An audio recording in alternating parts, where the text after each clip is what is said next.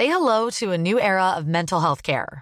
Cerebral is here to help you achieve your mental wellness goals with professional therapy and medication management support. 100% online. You'll experience the all new Cerebral Way, an innovative approach to mental wellness designed around you. You'll get a personalized treatment plan from a therapist, prescriber, or both in a safe and judgment free space. Your cerebral therapist or prescriber will outline a customized plan with clear milestones along the way so you can get to feeling your best. With Cerebral, you're not alone in your mental health journey. We're here to empower you to live a fulfilling life. So take that first step towards a brighter future and sign up today at cerebral.com slash podcast and use code ACasts to get 15% off your first month. Offer only valid on monthly plans. Other exclusions may apply. Offer ends July 31st, 2024. See site for details. Peu Et je pense que c'est l'opinion de la majorité des gens en Israël. Nous devons ramener les otages à la maison, c'est la priorité absolue. Il y a cette trêve et après nous ferons la guerre. Pas de problème. Nous ferons encore plus. Aucun problème. Les États-Unis qui ont œuvré et qui ont été euh, un acteur euh, majeur dans cet euh, accord ont salué évidemment cet accord qui a été donc accepté par le Hamas et par Israël. Il part déjà de reconduire cet accord et de rallonger encore plus cette trêve pour les jours qui suivent et donc de libérer encore plus d'otages dans les jours qui viennent. Merci beaucoup Thibault euh, Marcheteau en duplex de, Tel Aviv en Israël pour, euh, pour CNews. Merci infiniment pour toutes ces, précisions. Vous le voyez, nous sommes en direct, bien sûr. Merci de nous rejoindre en ce, en ce lundi soir pour le coup d'envoi de Soir Info avec Kevin Bossuet, Valérie Lecable, Jean-Sébastien Ferjou, les journalistes CNews, Eric Dorit-Maten, Karim Abric et Johan Usaï. On se concentre bien sûr sur les images qui nous euh, parviennent de la frontière israélienne. On l'espère le plus tôt possible de Tel Aviv puisque ça voudra dire que les otages sont enfin arrivés à destination. Le Qatar, je le rappelle, qui sert de médiateur entre le Hamas et Israël, qui a annoncé aujourd'hui que cette trêve humanitaire en cours à Gaza depuis quatre jours serait donc prolongée de 48 heures. On l'a tous compris après la conclusion d'un nouvel accord entre les belligérants. Remise d'otages, donc une nouvelle remise d'otages qui vise à libérer précisément un quatrième groupe d'entre eux, israéliens ou binationaux, détenus par le, par le Hamas. Tout cela est en cours. L'armée euh, israélienne qui a confirmé hein, que le nombre des otages est de 11. Et ce que l'on peut dire également ce soir, c'est que trois Français mineurs, des enfants figurent dans cette liste d'otages. Vous découvrez ou redécouvrez leur euh, visage. Ethan, 12 ans, et puis euh, Sarah Calderon et, Eres Calderon, qui sont euh, évidemment frères et sœurs, qui, retrouveront leur famille ce soir, leurs proches en tout cas pour l'heure. Jean-Sébastien Ferjou, peut-être un, premier mot, alors qu'on ira le plus possible en direct, si on peut avoir les, images également fournies par les différentes agences internationales, on vous les, montrera. Et puis, on est en train d'essayer de joindre la mamie, la grand-mère de, de Ethan qui, euh, qui, nous répondra dans, dans quelques instants. Pour l'heure, Jean-Sébastien, aucun Français n'avait encore été euh, relâché. Je rappelle que c'est la quatrième salve, si je puis dire, de, de libération. C'est d'abord la fin d'un interminable calvaire pour, euh, bah, pour ces petits bouts de chou que l'on voit à l'antenne. Bien sûr, on ne peut que comprendre l'émotion des familles qui vont les retrouver, si tant est d'ailleurs qu'ils retrouvent des familles qui n'est pas. oui, puisque certains d'entre eux sont déjà endeuillés, bien sûr qui n'est pas connue elle-même des victimes, puisqu'on a vu des otages qui sont rentrés pour découvrir que d'autres membres de leur famille avaient été tués, d'autres à l'inverse qui ont découvert que des gens qu'ils croyaient morts ne l'étaient pas, mais ça montre bien le côté absolument poignant de ces situations. Après, sur le fait qu'ils soient français, je ne crois pas qu'il faille chercher beaucoup plus de sens que euh, ces libérations comptent-gouttes dans les nationalités de ceux qui sont choisis, parce qu'on a vu à différents endroits quand même, et le Hamas lui-même révélé qu'il ne détenait pas tous les otages, au sens où il peut se trouver confronté à des problèmes de logistique déjà, parce qu'il faut qu'il puisse amener les otages jusqu'au point de frontière avec l'Égypte sans se faire repérer pour que ne soient pas repérés les endroits où ils sont cachés, et par ailleurs parce qu'il semble bien que le Hamas ne détienne pas lui-même tous les otages et que d'autres groupes djihadistes, voire certains particuliers, en réalité détiennent des otages. Donc on voit à quel point c'est une, négociation qui est extrêmement compliquée. Quelle analyse on peut faire, Valérie Lecable, ce soir de, l'action de la diplomatie française dans ces libérations? Est-ce que le gouvernement français, est-ce que l'État français, selon vous, a, a, joué un rôle dans cette, euh, dans cette libération euh, de ces trois enfants, ces trois franco-israéliens qui seront, euh, qui sont libres ce soir, puisque a priori au moment où l'on se parle, ils sont euh, en train de, transiter entre euh, entre Rafah au sud de la bande de, Gaza, donc à la frontière avec l'Égypte, et, et, Tel Aviv où les familles et les, et les, Israéliens les attendent, alors que là on voit des images à, Ramallah en direct où là ce sont des, prisonniers palestiniens qui sont attendus, puisqu'on rappelle que chaque libération d'otages entraîne la libération du triple de prisonniers palestiniens bah, écoutez, je crois que ce soir, il faut surtout pas euh, bouder son plaisir. Moi, sincèrement, euh, je me réjouis euh, considérablement pour plusieurs raisons. La première raison, vous l'avez dit, Julien, c'est parce que c'est la première fois qu'il y a des binationaux qui sont libérés. Jusqu'à maintenant, c'était des Israéliens pur et, et, dur. Alors, il y a trois Français, je crois qu'il y a cinq Allemands et il y en a aussi euh, d'une autre nationalité. Donc, c'est la grande journée euh, des binationaux. Deuxièmement, euh, certainement que Sébastien Lecornu, le ministre des Armées, qui s'est rendu à plusieurs reprises sur place et qui a eu notamment un voyage très très long où il est passé au Qatar, en Égypte, etc., a contribué avec aussi le voyage du président de la République quand il y était à ce que des euh, Français, des binationaux français euh, figurent euh, parmi les otages libérés. Donc je pense qu'il est quand même, on a eu suffisamment de mauvaises nouvelles depuis 50 jours pour se, se réjouir ce soir de cette situation-là. Concernant les, les, otages qui ne sont pas dans la main du Hamas, on sait qu'ils sont au nombre de 40. On sait qu'ils sont détenus euh, soit par des djihadistes, soit par des indépendants, parce qu'il y a eu tellement d'otages qui ont été pris que même le Hamas à lui-même euh, n'y suffisait pas.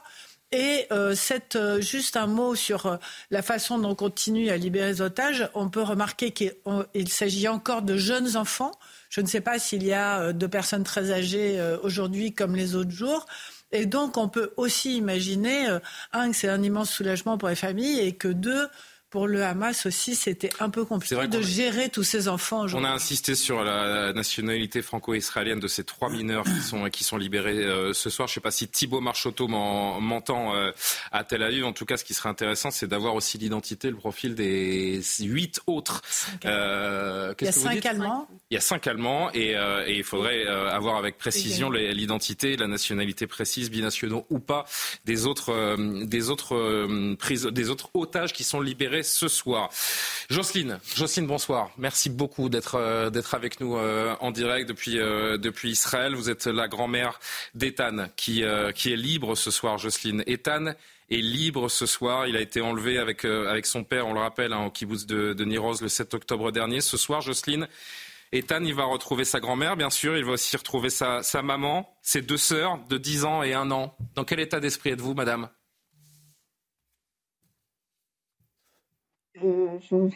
J'ai du mal à, à, redevenir normal après toute cette souffrance.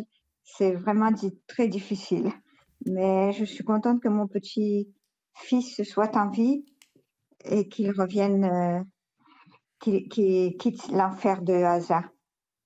Jocelyne, vous y avez toujours cru Vous y avez toujours cru pendant 52 jours ou est-ce qu'il y a eu des moments où vous vous êtes dit je ne reverrai jamais mon petit-fils. Est-ce que vous avez toujours eu cet espoir, cette flamme en vous? Non, j'ai toujours cru. Je ne sais pas si j'ai cru. Je, pense que j'étais toujours portée par, euh, cette certitude que je le reverrai et qu'il il revivra et qu'il aura de nouveau une vie de petit garçon comme il le mérite. Ethan est, en Israël à l'heure où l'on se parle. Il est en route vers, euh, vers Tel Aviv. Je crois que vous-même, vous êtes euh, à Tel Aviv. Vous dites si je me, si je me trompe. Euh, vous avez hâte de le revoir. Qu'est-ce que, qu'est-ce que vous avez envie de lui dire à Ethan je, je, pense que on n'a pas besoin de se parler. Il suffit qu'il nous voit pour qu'il soit heureux. Je pense qu'on va lui dire qu'on l'a jamais abandonné, qu'on qu'on l'a cherché partout et on va euh, aussi lui dire que la France euh, a fait beaucoup pour lui et qu'il ne faut pas l'oublier. Vous dites la France a fait beaucoup pour, euh, pour Ethan La France a une part de, de, de, responsabilité dans cette libération ce soir? N'est pas du tout, à fait la responsabilité. Elle a une part de participation euh, parce que responsabilité, c'est pas tout à fait le mot qui convient.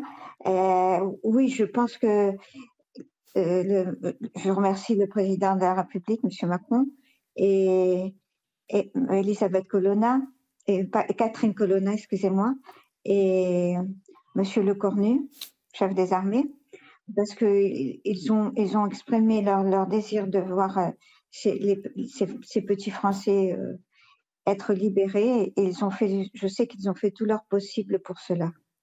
Ça fait maintenant, je ne sais pas si, je sais pas si on... Pardon, pardon, pardon, Jocelyne, allez-y, terminez. Pardon.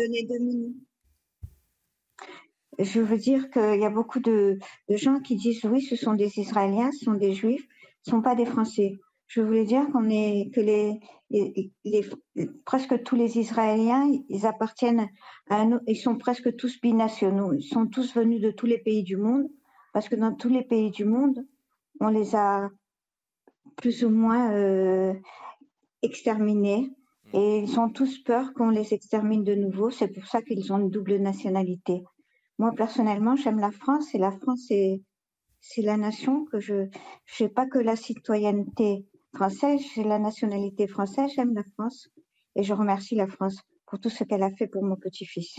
Je ne sais pas si, euh, Jocelyne, on peut, et, le message que vous venez de passer vous, honore, je ne sais pas si on peut dévoiler les dessous de cette euh, libération, mais est-ce que vous êtes en, capacité de nous dire ce soir, maintenant que l'on sait tout ce qu'Ethan est, est, libre, que vous le retrouverez euh, dans les prochaines heures, j'ose l'imaginer, est-ce que vous êtes susceptible de nous dire dans quelles circonstances et quand vous avez appris aujourd'hui, ou peut-être hier, qu'Ethan allait être libéré? Comment ça s'est passé? Comment l'avez-vous su? Non, on l'a pas su toute la journée, jusque vers 5-6 heures. Il y avait des rumeurs qui, circulaient, mais.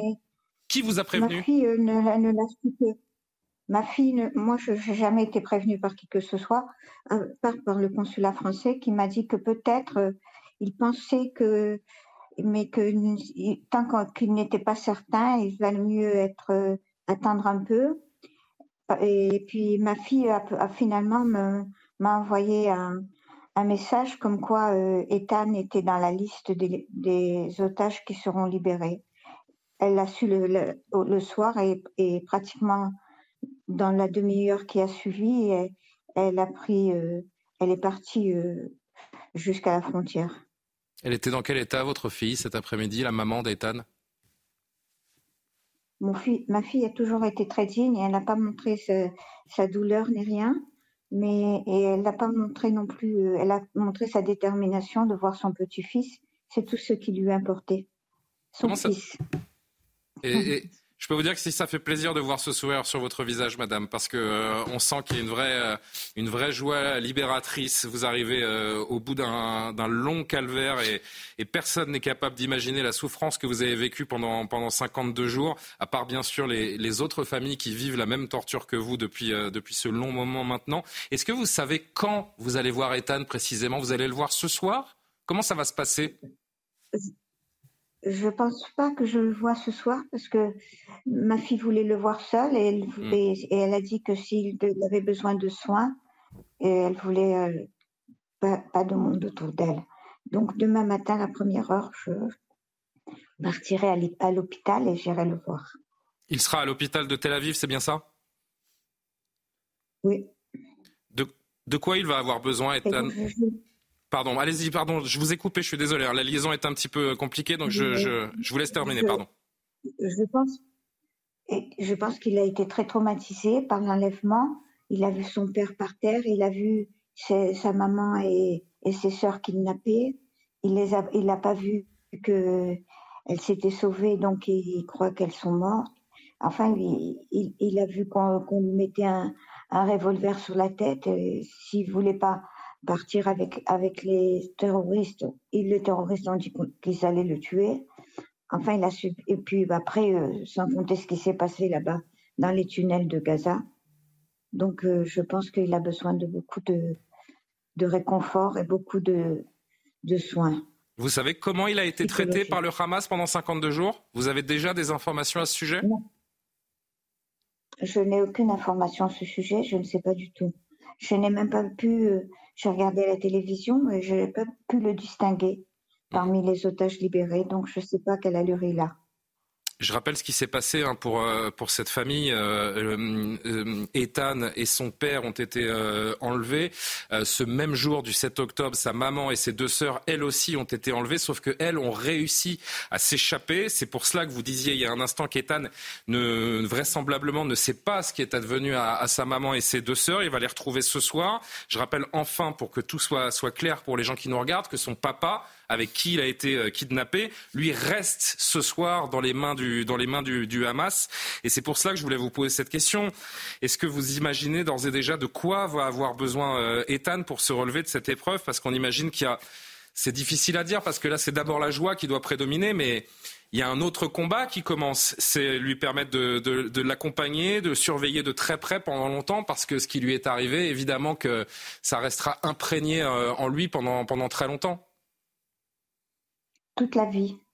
Hmm. Il s'en rappellera, mais je compte sur sa bonne santé mentale et aussi sur euh, le fait qu'il est encore vivant et qu'il doit se dire c'est ce qu'il a de plus précieux et qu'il peut encore aider les autres et qu'il peut être encore euh, celui qu'il a toujours été, un gentil garçon. Je ne sais pas si vous avez le retour sur notre antenne, mais on voit ces, euh, photos magnifiques de votre euh, petit-fils, ce, sourire que vous allez retrouver euh, aujourd'hui. Et on est vraiment, vraiment, Jocelyne, extrêmement heureux pour vous ce soir de pouvoir retrouver votre petit-fils, pour votre fille qui va retrouver son, enfant et qui va avoir ses deux petites filles se réunir également avec, avec leur frère ce soir. Merci beaucoup. Est-ce que vous voulez dire peut-être nous dire un dernier mot, madame? Oui, je voudrais remercier aussi tous les journalistes qui se sont intéressés au sort de mon petit-fils et, de tous les gens qui ont souffert que mon petit-fils était là-bas à Gaza. Je veux remercier tout le monde. Eh bien, nous, nous vous remercions d'avoir euh, d'avoir participé. Nous vous remercions de nous offrir ce, ce sourire qui est le vôtre euh, ce soir parce que vous êtes une, une grand-mère heureuse ce soir et, euh, et, vraiment nous nous en félicitons tous. Merci beaucoup Jocelyne d'avoir répondu à nos questions et on vous souhaite les plus belles retrouvailles possibles avec Ethan, votre petit-fils qui en a fini avec ce calvaire après après 52 jours de, de captivité. Merci Madame. Je, je remercie encore tout le monde. Merci. Merci beaucoup. C'est beau. C'est beau et ça fait plaisir dans ces, euh, depuis, depuis presque deux mois de enfin pouvoir euh, se réjouir de quelques nouvelles de temps à autre. Bien sûr, c'est beau, c'est magnifique. On attendait ce moment depuis euh, longtemps.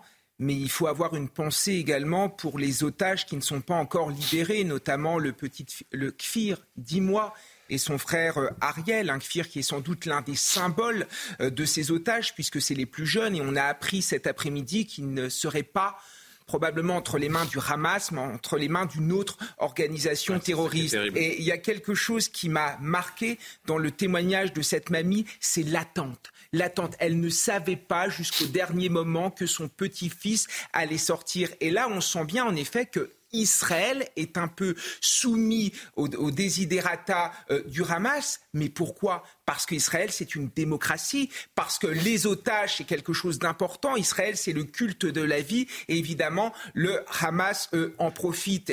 Et dernière chose que j'aimerais dire au niveau de la symbolique, on a d'un côté euh, des Israéliens qui récupèrent des enfants, qui récupèrent des personnes âgées, des gens parfaitement innocents, et de l'autre côté, en effet, le Hamas qui récupère euh, des, des, gens qui ont fait des tentatives, des prisonniers, des tentatives d'assassinat, d'agression euh, de policiers, euh, d'apologie du terrorisme, et on sent bien deux schémas de bah, valeurs. L'innocence le de la vie euh, face au terrorisme. Et ça, je trouve que c'est marquant. C'est le prix à payer pour, pour Israël pour obtenir ces, ces otages qui, qui doit être une priorité absolue, même si on en a douté. Hein, et, certains en Israël, puisqu'on sait que la, la, société israélienne est particulièrement clivée, se demandent si Benjamin Netanyahou n'a pas cédé à la pression extrêmement forte de ses familles quand on sait que sa priorité à lui, c'est d'abord éradiquer le Hamas. D'abord, si vous le permettez, je vais vous lire la réaction du président de la République qui ah. nous parvient euh, à l'instant, qui confirme donc la libération de ces trois jeunes Français.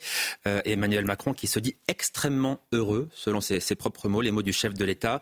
Emmanuel Macron qui précise que la France reste pleinement mobilisée pour obtenir la libération de tous les otages. Voilà ce que dit donc l'Élysée euh, à l'instant. Évidemment, pour revenir là sur cette. Et on part, je me permets justement pour aller juste, et je vous rends tout de suite la parole, on part du principe que si trois franco-israéliens sont libérés ce soir, ça veut dire qu'il en reste au moins quatre aux mains du, du Hamas des otages 4 ou 5, euh, 4 ou 5, 4, ou 5, oui, parce qu'on parle de 7 ou 8, ah, mais il n'y a pas de sur, malheureusement, parce qu'on parle souvent de disparition sans avoir de preuves réelles de, de on, ne sait pas précisément combien est-ce qu'il y a d'otages. C'est extrêmement compliqué. difficile. Pardon, Johan. Le, Ça, ce sont les 5 autres disparus, ou otages français. Voilà, exactement.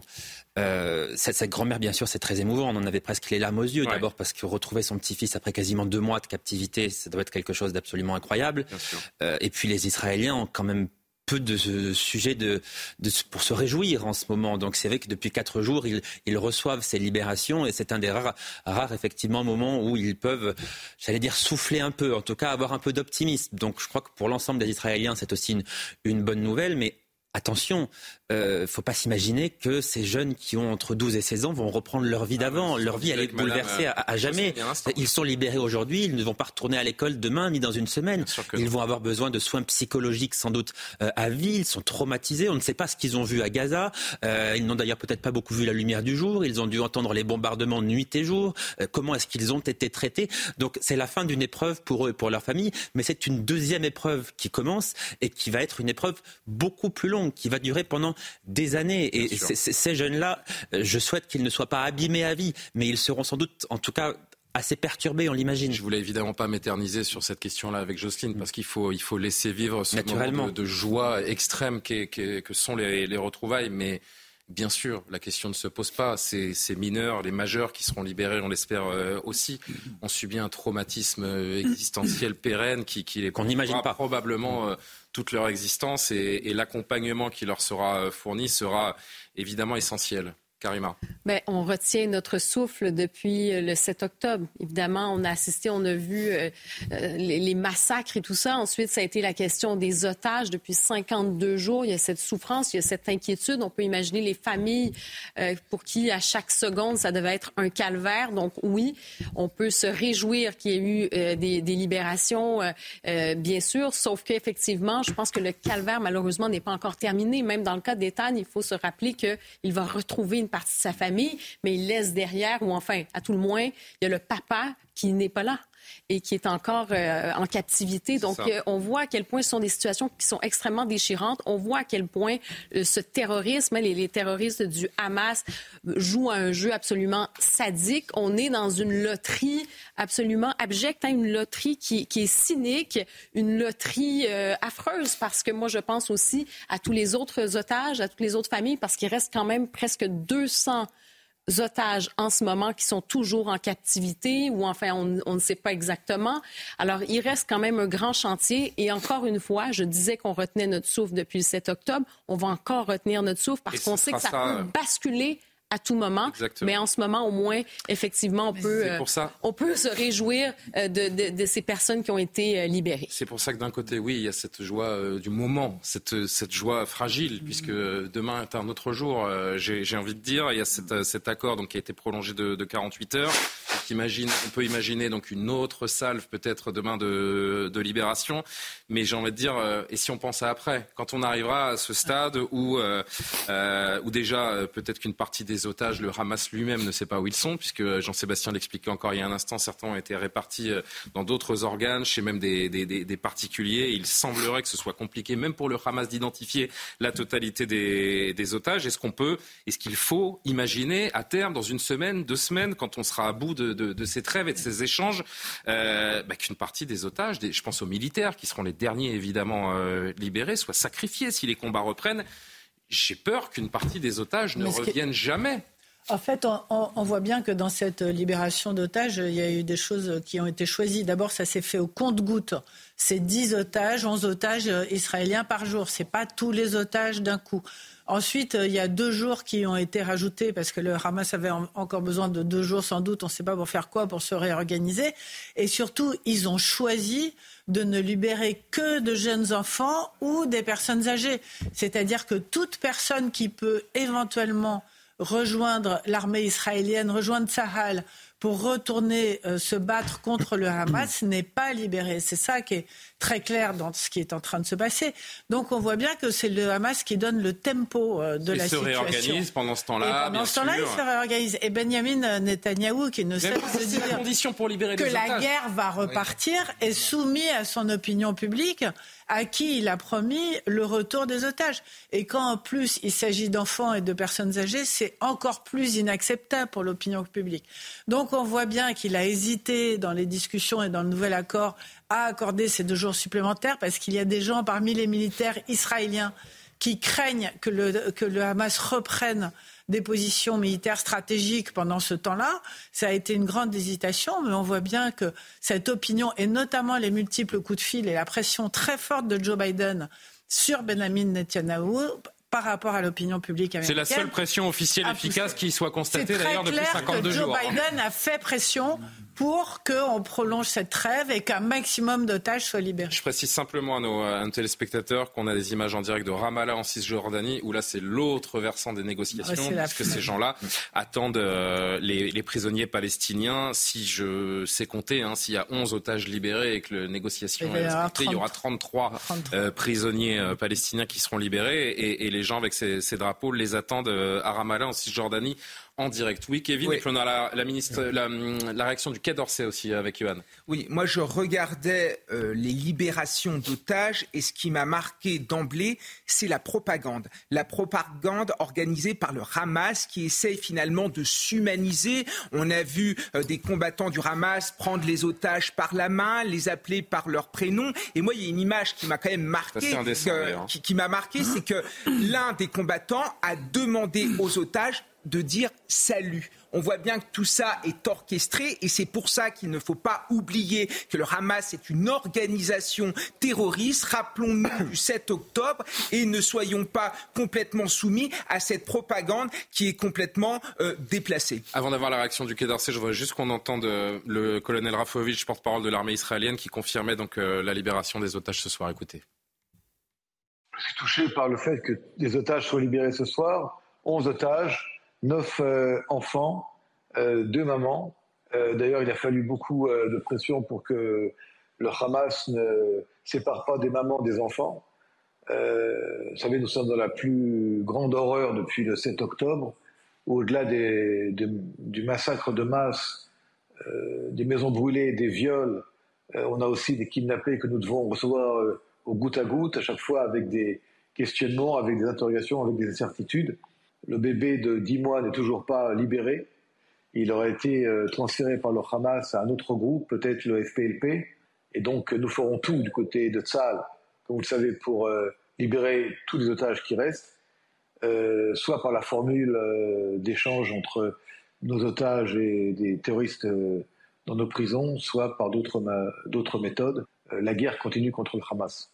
Yohann Usaï, euh, le Quai d'Orsay qui a réagi également après le président de la République. Oui, Catherine Colonna qui dit partager le soulagement des familles des, otages. Elle dit qu'aux côtés d'Emmanuel Macron, elle continuera à se battre pour le retour de tous les otages français. Ce qui est intéressant dans sa réaction, c'est qu'elle dit tous les otages français. Elle ne précise pas le nombre d'otages français. Ce qui précise bien qu'effectivement, euh, même le Quai d'Orsay ne sait pas combien d'otages français sont retenus dans la bande de Gaza parce qu'il y a des disparus. On ne sait pas s'ils sont otages ou s'ils ont été euh, tués et que leur corps n'a toujours pas pu être identifié. Donc on voit bien qu'il y, a beaucoup de, prudence. C'est pour cela aussi que euh, le chef de l'État, que la France n'a toujours pas rendu hommage aux victimes françaises, aux plus de 40 victimes françaises, parce qu'on ne, connaît pas le nombre exact de, ces victimes et on sait que c'est un débat euh, ces derniers jours qui a beaucoup enflammé la, classe politique. Pourquoi la France n'a-t-elle pas rendu hommage euh, à ces plus de 40 victimes du, du terrorisme? Eh bien, l'Élysée le justifie de cette manière-là. On ne sait pas combien de Français sont morts le 7 octobre et on en a donc à nouveau là l'illustration. Euh, Jean-Sébastien Ferjou, euh, est-ce qu'on peut se poser hein. légitimement la question Je me permets juste une question et, je vous laisserai euh, dérouler ce que vous vouliez dire. Est-ce que c'est une politique polémique légitime de se dire que c'est un peu tard une quatrième salve de libération pour voir les premiers otages français libérés? Ou est-ce que c'est une question qui n'est pas à propos ce soir? Non, je crois qu'il faut se réjouir pour les otages concernés, pour les familles euh, concernées. Je ne pense pas que quiconque euh, d'autres euh, occupant l'Elysée aurait obtenu des résultats très différents de ceux qui ont été obtenus mhm. par Emmanuel Macron ou par Catherine Colonna, si tant est d'ailleurs qu'on puisse leur imputer. Je ne vous dis pas qu'ils n'ont pas été impliqués, qu'ils n'ont pas mis tous leurs efforts, mais on voit bien que c'est une situation. Jocelyne nous disait il y a un instant que l'État français a contribué à, cette, à ces libérations. Non, mais oui, mais je, je ne doute absolument pas du fait qu'ils y aient investi les plus grands efforts. Personne ne peut euh, raisonnablement douter de ça. Après, force est de constater que le rôle de la France dans cette situation-là est relativement, en tout cas à ce qu'on en sait, relativement limité, puisque ce sont plutôt les Qataris et les Américains qui ont été euh, à la manœuvre. Mais moi, ce qui me frappe euh, surtout, c'est la réaction du Hamas et du djihad islamique ce soir, qui ont fait des déclarations assez similaires en quelque sorte, et qui disent que pour les prochains otages, et notamment pour les soldats israéliens otages. Ils seront les derniers à être libérés. Hein. Voilà, que le prix sera très élevé. Et on voit là une nouvelle stratégie du Hamas qui essaye de passer directement à la phase d'après, c'est-à-dire qu'il voudrait enchaîner la trêve avec peut-être une ébauche d'accord politique. Et ce qui est intéressant, c'est de voir que dans les capitales arabes, ça a bougé, puisque jusqu'à présent, personne ne s'engageait véritablement en faveur d'une solution politique, ou en tout cas d'une solution sous tutelle internationale, et que là, on voit que le Hamas pense qu'il peut survivre à cette guerre, que l'Iran considère que le Hamas peut survivre à cette guerre et pourrait garder le contrôle de Gaza, là où on voit que les Égyptiens, les Saoudiens notamment, commencent à dire que non, il faudrait que le Hamas ne soit plus euh, responsable euh, du pouvoir à Gaza. Et donc on voit qu'on est, et tant mieux, tant mieux pour euh, tous les civils palestiniens qui, dont on ne peut que souhaiter qu'ils n'aient pas à subir d'autres bombardements, si on pouvait aller vers cette solution politique-là, même si en l'état, elle est quand même très très. Euh, on va continuer cette discussion dans une poignée de, secondes. On, reverra les visages de ces, euh, trois Français libérés, 11 otages libérés au total euh, ce soir. On sera en direct de, Tel Aviv dès que l'on pourra et dès que les images le permettront. 22h30 précise. D'abord, on fait un point sur l'essentiel de l'actualité avec Maureen Vidal. Bonsoir Maureen.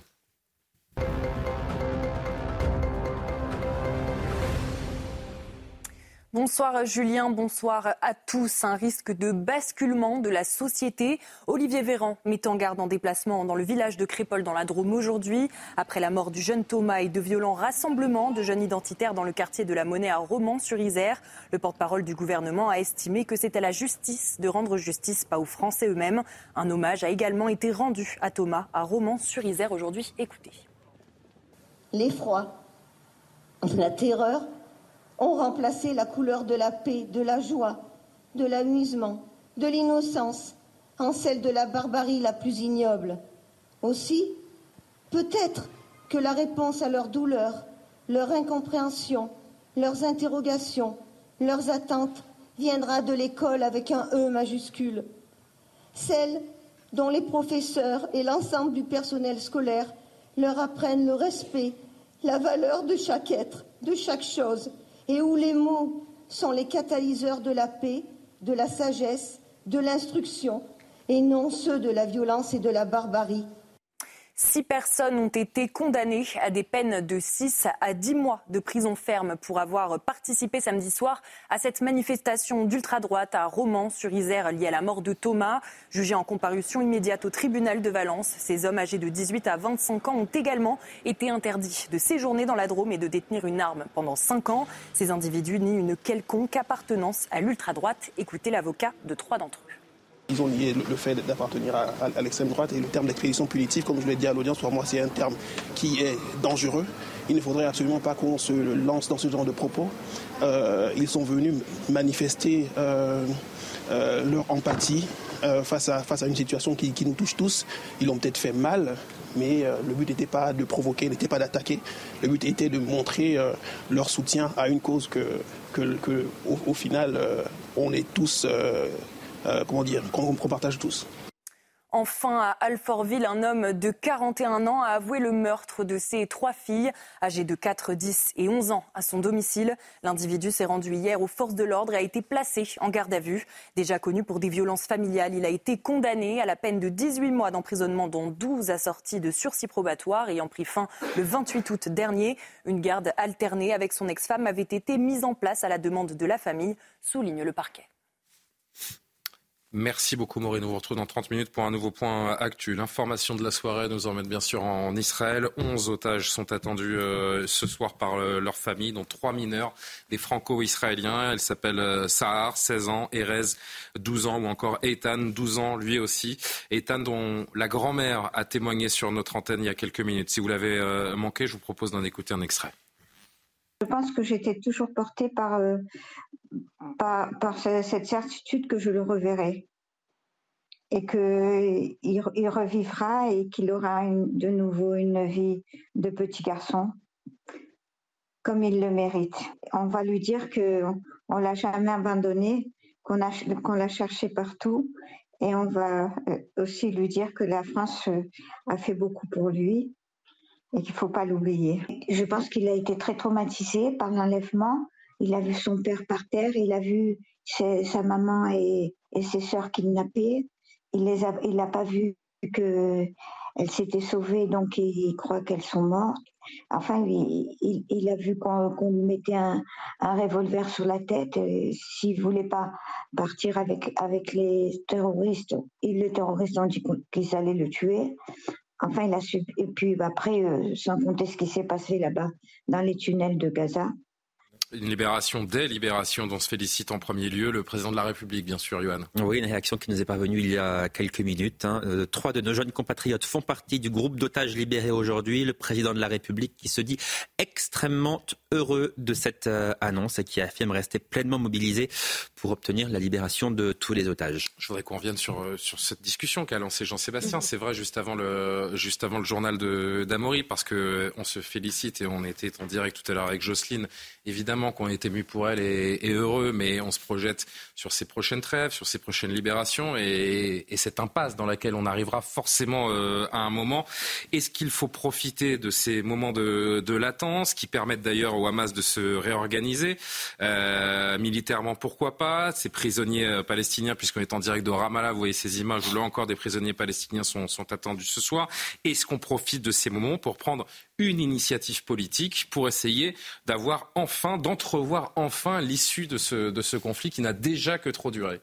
Mais d'un côté, il y a des initiatives euh, politiques euh, en permanence. Euh, Joe Biden, on le disait tout à l'heure, essaye de tout faire pour, depuis les États-Unis, en lien avec les pays des accords d'Abraham. Les États-Unis font pression hein, d'ailleurs pour que les trêves se mhm. prolongent. Hein. Exactement. Le Qatar est, est très investi, l'Égypte est très investie aussi l'Arabie saoudite aussi, mais je pense que malheureusement, on n'en est pas encore à ce temps-là. On en est encore euh, malheureusement au temps de la guerre. Je voulais rajouter une chose. Il y a une grosse pression sur Benjamin Netanyahu. Euh, il, y a, une très grosse pression. Qui est de plus en plus esselée sur la scène internationale, du moins. Oui, il y a une grosse pression parce que tout le monde veut ramener tous les otages à la maison. Et je voudrais juste dire un mot.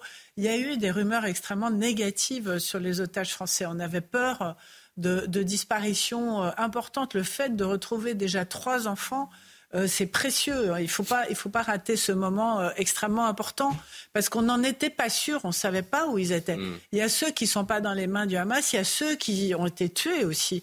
Et donc euh, cet espoir qui naît quand même, et chez des binationaux, parce qu'en Allemagne ce soir, les, les, Allemands se réjouissent aussi, ils ont retrouvé cinq enfants, ils vont retrouver cinq enfants apparemment euh, ce soir également, ça va multiplier les pressions internationales. Et le Hamas joue très finement parce que non seulement il a rendu des, otages israéliens qui redonnent espoir à la population israélienne, mais là il redonne espoir à d'autres pays. Et les autres binationaux, il y a eu d'autres binationaux, des Italiens, des je ne sais plus exactement. Ce soir, il y a donc des Allemands également, des. Oui, donc, donc si vous voulez, ça multiplie, ça multiplie dans le monde cette envie, ce désir et cette possibilité de, de voir euh, rentrer tout le monde. Donc on voit bien que Benjamin Netanyahu est pris entre les impératifs de Tsahal, de son armée, qui disent pas trop longtemps, parce qu'on sait que le Hamas est en train de retourner dans la bande euh, au nord de Gaza de reprendre des positions, de, etc. Donc euh, ils ont peur de perdre l'avantage qu'ils avaient euh, jusqu'à maintenant. Et en même temps, il y a cette pression internationale pour que ça continue. Un, un moment charnière, un carrefour de, de ce conflit. Que va-t-il se passer après ces, ces nouvelles trêves Yohann, vous vouliez réagir Oui, parce que vous, vous disiez ce conflit qui n'a que trop duré. Mais euh, je oui, 52 jours à l'échelle d'une guerre, c'est vrai que ce n'est pas, pas énorme. Je, je, crains hélas que nous n'en soyons qu'au début. C'est hmm. un, un, conflit. Ça, ça n'est pas un conflit, c'est une bataille contre le terrorisme. D'abord, ça n'est pas une guerre, c'est une lutte contre le terrorisme. Et cette lutte contre le terrorisme, elle va être longue, elle va durer probablement encore des mois et, des mois. Euh, ce, conseil, ce cabinet de sécurité formé par Benjamin Netanyahou, il, a euh, vocation à être installé encore durablement pour lutter contre ce, groupe terroriste. Et le gouvernement, mais la population israélienne aussi, soutient pleinement cette action et, souhaite d'ailleurs la reprise de, cette lutte militaire contre le, terrorisme. Je crois qu'il n'est question pour personne, ou en tout cas pour très peu de monde en Israël, euh, de, de, ranger les armes et de revenir à la vie d'avant, euh, en prenant évidemment... on parle d'initiative politique. la vie d'avant ne sera jamais la vie d'avant. Mais... Ce, que, je veux dire, c'est en laissant le Hamas à nouveau prospérer, et euh, voilà, on n'en est qu'au début de ce processus-là, me semble-t-il. Et puis on peut penser, alors je voulais donner la, parole à Karima, il y a ces prisonniers palestiniens qui vont arriver, mais c'est vrai qu'on parle de ces trêves qui permettent des libérations euh, d'otages. Ces trêves aussi, disons-le, parce que c'est évidemment aussi important, cette trêve, ces trêves qui se succèdent, elles permettent aux populations de la bande de, de Gaza de respirer un petit peu, d'avoir un acheminement euh, humanitaire. Euh, les Gazaouis sont suspendus à ces trêves également, et je pense que c'est important de, de, le rappeler. Karima. Oui, c'est important de, de, rappeler. Il y a quand même cette situation humanitaire, et c'est important de rappeler quand même qu'il y a effectivement des otages qui ont été libérés pendant cette période de trêve. Alors oui, on souhaite qu'il y ait d'autres otages qui soient libérés. Alors ça, semble être en ce moment la méthode à suivre. Et je veux revenir aussi sur la question d'Israël, le droit à se défendre. Moi, je, défends ce, droit à se défendre. Mais ensuite, oui, la question qui se pose, c'est jusqu'où? Parce que le vœu pieux, c'est de dire on va éradiquer le Hamas. C'était le message du côté euh, des militaires, en fait, exactement, de Netanyahou. Mais jusqu'où? Et en ce moment, on voit que dans l'opinion publique, est-ce qu'on est en train de tomber dans ce fameux piège du Hamas, c'est-à-dire que avec ce qui s'est passé, avec la libération des prisonniers euh, palestiniens, on voit qu'ils ont été accueillis euh, en héros et tout ça. Le Hamas a marqué des points au sein de sa population. Le Hamas a marqué des points au sein de aussi en, Cisjordanie. Le Hamas est en train de marquer des points, ou à tout le moins même dans l'opinion internationale, avec ce qui se passe, euh, les images qu'on voit de Gaza maintenant, donc l'opinion publique internationale, il y a une énorme pression. Alors jusqu'où, justement, quand on dit vouloir éradiquer le Hamas, est-ce qu'on n'est pas dans un vœu parce que, excusez-moi, mais peut-être oui, on peut combattre euh, des terroristes, mais cette idéologie de fond, eh bien, elle pourrait renaître sous d'autres formes, sous d'autres euh, groupuscules. Puis en, ce moment, pardonnez-moi, mais ça reste quand même que c'est le Hamas et je ne vois pas nécessairement le début de la fin en ce moment, malgré les offensives. Et nos voisins allemands, je le disais, euh, ont euh, également un, début de soulagement puisque Berlin salue ce soir donc la libération des 11, des 11 otages, dont deux, deux adolescents allemands qui sont, euh, qui sont libérés également. Donc trois otages français, deux adolescents allemands parmi les 11 otages libérés par le Hamas ce soir. alors, Kevin voulait dire un mot. Sur la destruction du Hamas, évidemment, qu'Israël n'arrivera jamais à éradiquer l'idéologie qu'il y a derrière. Mais peut-être qu'il est possible de le rendre de plus en plus inoffensif. Ça, c'est quelque chose qui est important. Et d'ailleurs, on a beaucoup critiqué Netanyahou quand il a lancé son opération terrestre en disant que ce n'était pas possible de lancer une opération terrestre tout en libérant des otages. Là, on montre bien, on montre bien que Netanyahou a eu sur ce point raison. Et autre chose, parce que Valérie, vous parliez de Joe Biden. Joe Biden a remis en avant cette solution à deux États. Évidemment, c'est la solution que l'on souhaite tous. Mais est-ce que c'est encore possible? Il y a des sondages qui sont sortis qui montrent que euh, les Palestiniens de Cisjordanie ainsi que euh, ceux de la bande de Gaza valident le 7 octobre. Et quelque chose d'encore plus inquiétant, c'est qu'en Cisjordanie, on valide encore plus dans ces sondages que finalement dans la bande de Gaza. De toute manière, c'est la question de la survie d'Israël qui est en cause et les Israéliens ne peuvent pas vivre avec l'idée qu'il y, a à côté d'eux euh, une organisation terroriste qui veut les détruire. Donc ça, c'est important. Il faut éradiquer le Hamas. Chacun un peu plus pour les amis, s'il vous plaît. pour moi, il n'y a pas d'autre solution que les deux États, sinon on n'en finira jamais. Ça, c'est très simple, court et évident pour moi. Je voulais euh, pointer un autre sujet, c'est le prix euh, des otages israéliens. Euh, selon le Hamas. On voit que là, aujourd'hui, c'est un otage pour trois prisonniers palestiniens libérés. Et ce qu'on entend dire, c'est que si on en arrive aux hommes, c'est-à-dire ceux qui, et aux militaires, ça va être infiniment plus. Il y a des bah, milliers. Souvenez-vous du précédent Gilad Shalit. Hein. Voilà, il y a des hein. milliers de prisonniers palestiniens, contre un, euh, en Israël. israélien. Et on se demande jusqu'où ça va aller. C'est-à-dire que si jamais. Mais c'est pour ça, c'est ce que disait Jean-Sébastien un instant. C'est-à-dire que vous ne pourrez pas aller jusque-là. Bah voilà, c'est ça. Donc euh, il faudrait, il faudrait cette impasse de négociation forcément amènera. Alors qu'est-ce qu'on voit, les amis? L'hôpital de, Tel Aviv. Alors voici ces images qui nous parviennent à l'instant. Euh, ce sont nos, Love, Alors on me le dit dans l'oreille, je sais phonétiquement, je ne sais pas euh, le dire, mais peu importe. Nous sommes à l'hôpital de Tel Aviv, donc où euh, sur le, le, toit de cet hôpital, l'hélicoptère euh, débarquera dans, dans, quelques instants. On, on l'espère, on espère pouvoir voir ces images de l'atterrissage donc des, des, otages israéliens qui vont être rapatriés par hélicoptère sur le toit de cet hôpital avant d'être accueillis par les autorités et leurs familles. Voilà, toutes les images que vous voyez actuellement nous, nous parviennent en direct d'Israël. Pardon, Jean-Sébastien.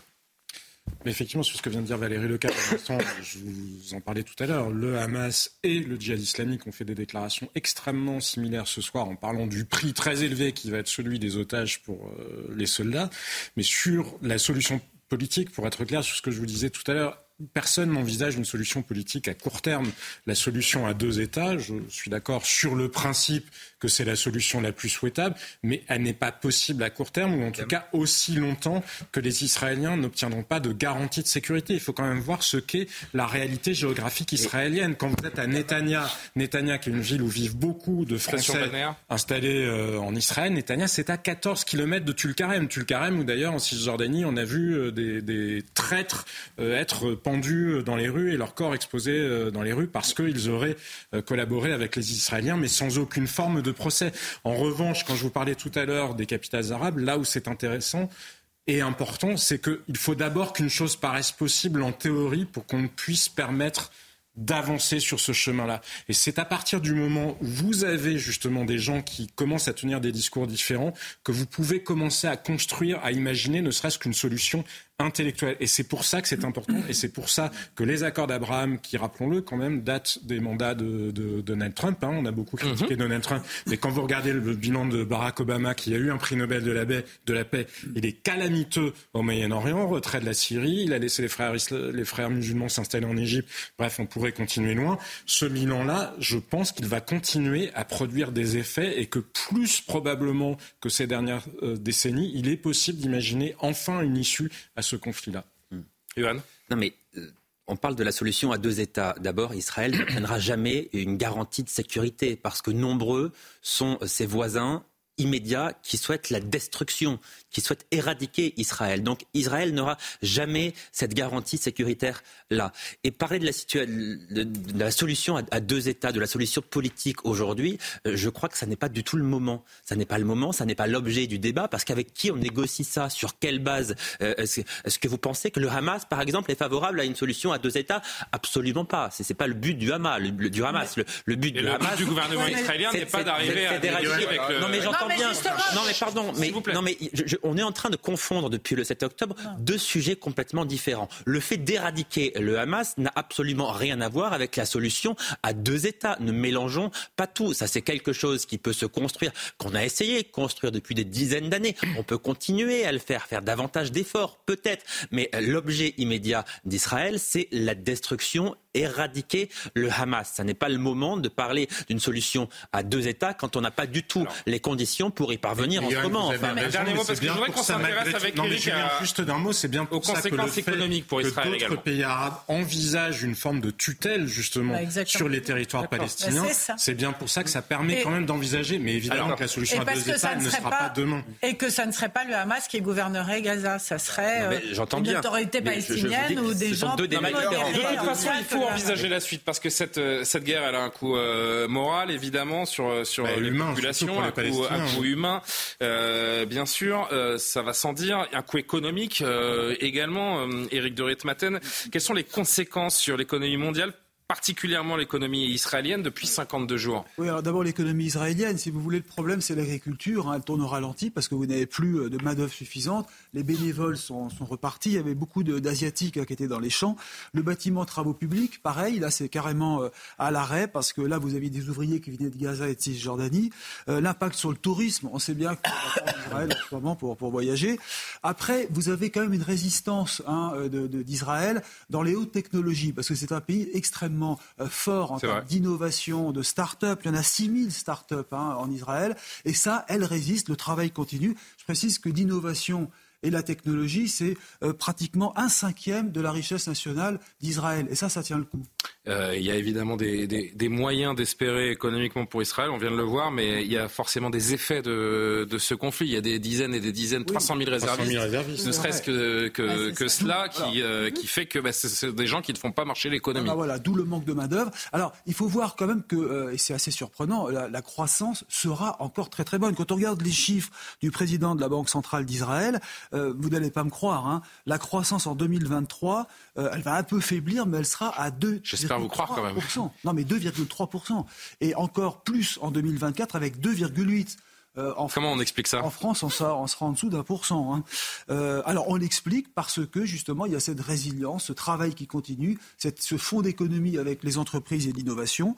Euh, maintenant, ça va dépendre de la durée du conflit, hein, vous, vous, le dites tous. C'est la durée, c'est l'intensité, si les combats reprennent. Sur 500 entreprises, il y en a quand même 70% aujourd'hui qui ont déclaré euh, concrètement qu'elles avaient des reports de contrats. Donc vous voyez, on commence à sentir après bientôt un mois euh, des véritables problèmes sur euh, l'économie, en tout cas des entreprises. Et puis, il y a des craintes. Les craintes, c'est l'inflation qui, a explosé. On est presque à 7% euh, d'inflation de hausse des prix pour, pour l'année prochaine. Hein. C'est ce qui est prévu. Donc du coup, les taux étaient pratiquement à 0% comme en Europe, les taux d'intérêt, et là, ils s'enflamment, ils montent à 4,7%. Le problème pour Israël, ce sont les, dépenses. Euh, elle se retrouve confrontée euh, à, des, dépenses considérables. On parle de 51 milliards de coûts de la guerre euh, si ça dure entre euh, 8 mois et un an. Donc vous voyez, ça veut dire qu'il faut que ça s'arrête dans un an, au maximum, je, je, puis me permettre de dire cela. Et puis, pourquoi ces sommes considérables? Parce que vous avez d'abord, un, la défense et la sécurité, donc c'est la moitié des 50 milliards, et sur l'autre moitié, bah, c'est tout ce que l'État perd en revenus et en taxes, en TVA, etc. Merci beaucoup, cher, euh, cher Eric. Un ou deux commentaires oui. avant euh, là, qu'on fasse une, euh, une, seule pause ce soir, d'ailleurs. Là, on parle de l'économie euh, d'Israël, mais il y a une chose dont on ne parle pratiquement pas, c'est le fait que le Hamas est un véritable empire financier. Il y a un article de, dans The Economist qui est sorti qui a montré que le Hamas brasse environ un milliard d'euros. Et les dirigeants du Hamas sont des milliardaires. Un milliard d'euros de revenus chaque année. Ils taxent notamment les marchandises qui entrent dans Gaza. Ils ont, des, ils ont investi dans des entreprises à l'étranger à travers des sociétés écrans, notamment en Algérie ou encore euh, euh, au euh, Soudan. Et donc ça, il faut quand même le mettre en avant. Et moi, c'est vrai que j'ai lu cet article, ça m'a un petit peu quand même étonné de voir à quel point finalement le Hamas, qu'on présente comme une organisation terroriste, est aussi en effet un empire financier. Vous auriez pu lire un article tout aussi intéressant sur Atlantico sur le même sujet. Ah ben je non, non, mais avec que, plaisir. Non mais par ailleurs, non mais par ailleurs au-delà. Il n'a pas l'abonnement. Au-delà de la ah, oui. faut me l'offrir. Euh, non non mais c'est un milliard, c'est effectivement un sérieux. milliard de chiffres d'affaires mais... chaque année. C'est-à-dire que le patrimoine est infiniment plus important et surtout c'est structurer cette activité, cet empire financier-là est structuré de manière à pouvoir contourner et échapper à toutes les sanctions occidentales, ce qui rend extrêmement difficile justement euh, bah, de, de, de, contrôler euh, les moyens ou d'essayer de limiter les moyens de ce mouvement terroriste. Mais en un mot, il faut quand même dire que c'est le Qatar qui finance le Hamas depuis de nombreuses les années. Des fonctionnaires et que, et que pour cela, il a le soutien d'Israël et des États-Unis. Il faut quand même rappeler ça. Je veux dire, cette, ce financement du Hamas était tout à fait acquis, organisé, accepté parce que les États-Unis, Israël ont cru que c'était la façon de maintenir la paix dans la bande de Gaza et ils se sont bien trompés. Et que, et que, le Hamas également place son argent en Turquie parce qu'il y a eu l'idée en effet d'essayer de bloquer ces comptes-là, mais c'est très compliqué parce qu'ils sont en effet chez Erdogan. Non, juste pour dire au niveau international qu'il n'y a pas pour l'instant de conséquences. Quand vous regardez les cours du pétrole, ils sont à la baisse, ils sont plutôt stables autour de 80 dollars. On aurait pu penser au contraire que ça, ça monte, ça n'a pas été le cas.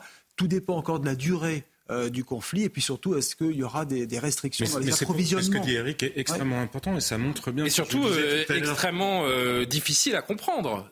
comment se fait-il qu'il y ait si peu de conséquences sur l'économie Mais Julien, le premier, choc le premier choc pétrolier, c'est précisément. Oui, dans une zone. Le premier choc pétrolier de 1973, c'est précisément en raison d'un conflit, d'une guerre entre mm. Israël et, et, les pays, enfin la guerre du Kippour. Donc que les pays arabes là, à l'heure actuelle, avec tous les discours qu'on a entendus pourtant sur l'axe des régimes autoritaires qui se redresseraient contre l'Occident, que les États du Golfe, notamment, n'aient pas justement fait monter, ils les ont pas baissés non plus, hein, ils n'ont pas spécialement augmenté leur production. oui, mais ça montre bien, ça montre bien qu'il n'y a plus la même hostilité vis-à-vis d'Israël dans le monde arabe qu'il y avait auparavant, et que ceux qui défendent le plus les Palestiniens et très mal sont en réalité en Occident. Deux images autour de, de l'actualité en Israël euh, ce soir. Cette image en direct, euh, d'abord l'hôpital euh, Ishilov de Tel Aviv où on attend d'un instant à l'autre et on tentera de vous faire vivre ça en direct évidemment. L'arrivée des, otages qui seront rapatriés dans cet hôpital dont on prendra évidemment grand soin et, c'est là que les, proches, les, plus proches de ces, jeunes normalement, de ces jeunes franco-israéliens sont attendus notamment. un petit peu plus tôt, c'était il y a quelques heures, c'est ici qu'ils ont franchi la, la frontière à Rafah. C'est là où s'est fait l'échange entre le Hamas et la Croix-Rouge internationale. Ces images de vidéosurveillance où on voit les convois des terroristes qui viennent donc à la rencontre de la Croix-Rouge internationale pour ensuite donc convoyer vers, euh, vers Israël et le retour à, à Tel Aviv. On va marquer euh, tout de suite notre seule et unique pause de la soirée. On va évidemment être attentif à Tel Aviv où l'on retournera dès qu'il sera nécessaire pour euh, apercevoir si l'on peut ces, ces otages. Et puis on va évoquer une toute autre actualité et d'autres images qui nous parviennent de Lyon ce soir. C'était il y a seulement quelques minutes en plein centre-ville de Lyon. Une centaine, peut-être un peu plus, de manifestants euh, d'ultra-droite, encore une fois, en conséquence à ce qui s'est passé à, Crépol il y a une dizaine de jours. Et puis après ce qu'on a vu à Romans-sur-Isère, à Rennes euh, notamment, qui a été euh, fustigé par une grande partie de la classe politique. Et puis il y a eu ce, jugement dont on parlera, ces jeunes d'ultra-droite qui étaient mobilisés ce week-end. Eh bien, d'autres militants de cette mouvance sont ce soir dans les rues de Lyon. Et ça doit nous inquiéter. Et ça doit nous inquiéter. A tout de suite pour revenir sur toute cette actualité. Donc à tout de suite.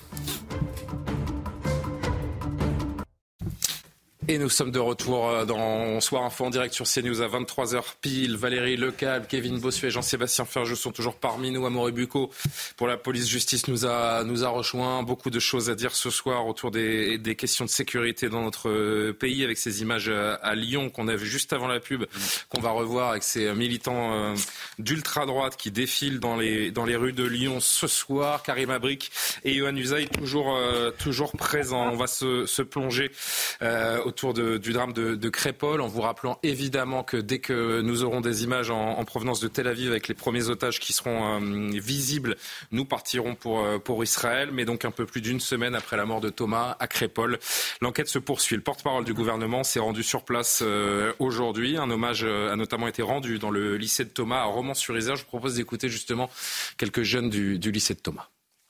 déjà, quand on m'a dit que le ministre Olivier Véran venait, je pensais qu'il allait prendre la parole. Alors que là, en revanche, euh, honnêtement, je ne sais pas du tout pourquoi il était là.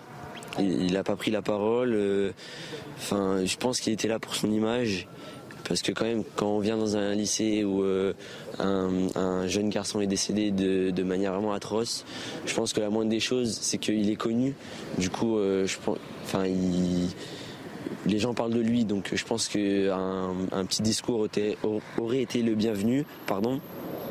Là, en revanche, euh, il en a pas fait. Je trouve ça euh, irrespectueux, entre guillemets. Il aurait fallu qu'Olivier Véran fasse au moins un petit discours. Il était ancien ministre de la Santé. Je pense que ouais, le minimum des choses, c'est que quand on est ministre, on prend la parole sur des choses qui se passent en France.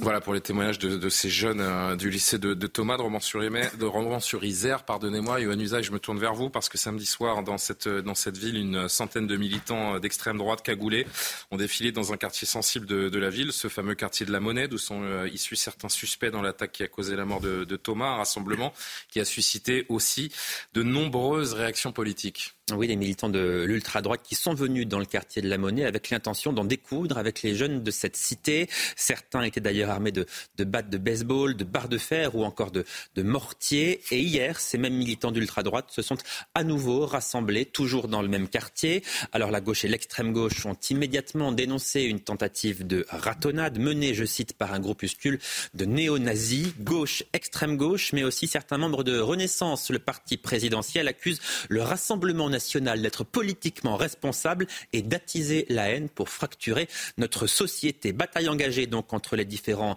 euh, courants euh, politiques. Éric Ciotti, le patron des Républicains, lui, a refusé de condamner ce rassemblement de euh, l'ultra-droite. Ce qui me choque, c'est la mort de Thomas Point barre, dit-il, sous-entendu, il n'est pas choqué par la volonté de certains groupuscules d'en découdre. Réaction immédiate de Jean-Luc Mélenchon. Cette ambiguïté avec le racisme encourage les pires débordements de violence. Ce refus est une apologie pour les bandes armées racistes. On voit de mieux en mieux où est le problème dans notre République. Réplique d'Éric Ciotti. Monsieur Mélenchon, le danger pour la République, c'est vous. Depuis des années, vous combattez la France éternelle. Ma France, c'est celle de Thomas. Vous préférez ces bourreaux, mais vous me trouverez toujours sur votre euh, chemin. Un échange de tweets et une question donc. Qui de Jean-Luc Mélenchon ou d'Éric Ciotti est le plus dangereux pour la République? Les événements depuis le 7 octobre dernier ont selon moi permis d'apporter une réponse euh, très claire à cette question, même si Éric Ciotti a commis une faute en ne, condamnant pas ces rassemblements euh, inadmissibles. Forte inquiétude en tout cas au sommet de l'État cet après-midi en visite à, à Crépol. Le porte-parole du gouvernement, Olivier Véran, a mis en garde contre un de basculement de notre société. On l'écoute. Ce qui a coûté la vie à Thomas n'est ni un fait divers, ni une simple rixe en marge d'un bal de village. C'est un drame qui nous fait courir le risque d'un basculement de notre société si nous ne sommes pas à la hauteur. Affirmons-le ce matin avec clarté, les Français peuvent compter sur un État fort, sur des institutions inébranlables pour les protéger et pour rendre justice. Police, gendarmerie, tribunaux, élus locaux, dont je salue l'action, Madame la maire. À tous les niveaux, dans tous les territoires, le droit s'érige en rempart absolu. C'est grâce à lui et par lui que justice sera rendue pour Thomas. Alors, dans un télégramme diffusé aujourd'hui, Gérald Darmanin a appelé les préfets, les responsables de la police et de la gendarmerie à se mobiliser pour prévenir tout rassemblement pouvant conduire à des actions violentes, notamment de la part de groupuscules d'extrême droite. Deux France se font face aujourd'hui, très clairement, résultat de mauvais choix politiques faits depuis des décennies. Il y en a un qui avait pourtant prévenu Emmanuel Macron et le gouvernement de l'époque. C'était il y a cinq ans, Gérard Collomb quittait alors le ministère de l'Intérieur avec ces mots. Si euh, j'ai un message à faire passer, je suis allé dans tous ces quartiers, des quartiers nord euh, de Marseille, au Mirail euh, à Toulouse, à la périphérie parisienne, Corbeil, Aulnay, Sevran, c'est que la situation est très dégradée. Et le terme de reconquête républicaine prend dans ces quartiers tout son sens parce qu'aujourd'hui, on vit côte à côte. Et je le dis toujours, moi je crains que demain, on vive face à face. Voilà pour les mots de Gérard Collomb. Merci beaucoup, euh, Johan. Je rappelle, Gérard Collomb hein, nous, a, nous a quittés ce, ce week-end. Ce qui nous a frappé, d'ailleurs, de la part de, du regretté euh, Gérard Collomb, c'est que c'est au moment de quitter son ministère qu'il a fait ce constat. Mm. Il a passé 18 mois à l'intérieur pour partir et ensuite faire ce constat. Mais souvenez-vous, euh, Julien Gérard Collomb était déjà en train de travailler sur une loi sur quoi? Sur l'immigration, en fait. C'est-à-dire qu'en tant que ministre de l'Intérieur, il avait tout à fait euh, analysé euh, la situation du pays et il en était très inquiet. C'est pas pour ça qu'il est parti. Il est parti parce qu'il n'avait pas été soutenu dans l'affaire Benalla par le président de la République, pas suffisamment en tout cas. Et l'autre raison, c'est parce qu'il avait peur de, perdre son fief lyonnais auquel euh, il tenait tant. Sommes-nous un basculement de notre société, comme le rappelle ce matin Olivier Véran Alors, le, le basculement de notre société, moi, j'ai envie de dire par rapport à, à la, au très bon euh, papier que vient de nous faire euh, Johan, son édito, moi je trouve que tout le monde a tort dans cette histoire en fait, en vérité. Je trouve que ceux qui n'ont pas donné les noms, alors qu'on les donne toujours dans toutes les situations, ont eu tort de ne pas le faire parce qu'ils ont mis en exergue un, espèce de sujet pour faire semblant qu'il ne fallait pas le dire, etc. Je pense que ça ne pouvait que attiser l'impatience, la haine et, le déferlement euh, de violence. Et je trouve bien évidemment que l'ultra droite a tout à fait tort de réagir comme elle le fait et que c'est tout à fait inquiétant. Après, ce mot de basculement de la, société, Olivier Véran, on ne peut que le constater. C'est vrai que tout le monde est, la France est inquiète, la France est fracturée, la France euh, est fracturé, ne va pas bien. Enfin, les, hommes politiques. Et une partie de la France est très en colère euh, également. ils n'arrêtent pas de s'insulter, les hommes politiques, de se lancer des invectives les uns euh, vis-à-vis des autres. Je suis désolée, mais il n'y en a pas un pour rattraper l'autre. Et on va revenir sur ces, ces, ces, ces premiers risques d'affrontement que, que, que, nous déplorons avec ces militants d'ultra-droite qui ont marché à Romans-sur-Isère, d'autres à Rennes. On verra les images à Lyon puisque ça s'est produit de nouveau ce soir. Mais avant cela, je voyais une séquence qui fait sens et, que j'aimerais qu'on décrypte ensemble. Euh, Olivier Véran, d'ailleurs, euh, qui est arrivé neuf jours, neuf jours après la, mort de Thomas euh, sur place, qui a, à son arrivée a été interpellé par un habitant de, de Romans-sur-Isère qui lui dit de loin honte à vous, honte à vous. Le ministre ne le regarde même pas. Et, et nos caméras sont allées voir ce, monsieur pour lui demander pourquoi est-ce qu'il disait ça, Olivier Véran. Regardez la séquence et ensuite ce que dit ce monsieur. Bonjour, monsieur le ministre. Ça pourrait aller mieux aller voir la famille pour commencer Oui, il y a plus longtemps. Bon, au ministre qui, qui défend depuis toujours tous ces gouvernements qui défendent la France des cités contre la France de, la France de Thomas, la France rurale, la France des gens qui élèvent leurs gosses comme il faut, qui les élèvent pas dans la haine la haine de la France et des Français et des enfants, des petits enfants. J'ai d'ailleurs ma fille qui habite là à Romans à côté. Ben, je veux pas qu'ils finissent comme ça. Mon, gendre fait du rugby, c'est pareil. Je connais ce monde-là. Nous, on fait partie de, ce territoire. Donc on n'en peut plus. Nous, on comprend tout depuis longtemps. Benoît, mais sa visite, c'est juste le moment de, le rencontrer et de lui faire sentir un peu parce qu'ils sont trop dégonflés pour, euh, pour euh, venir nous voir. J'aurais voulu dire que tout ça, c'est écrit depuis longtemps. On, sait ce qui va arriver. les prochains, ce ne sera pas avec des couteaux qui viendront, ce sera à l'arme automatique. Euh, le verdict du procès, on le sait déjà. On le connaît déjà. Qu'est-ce que ça va faire? Il aura, il aura quoi, l'assassin de Thomas hein? Vous le savez comme moi. Il aura 8 ans et puis le procès aura lieu dans 3 ans. Ce sera déjà apaisé. On aura oublié Thomas, comme d'habitude.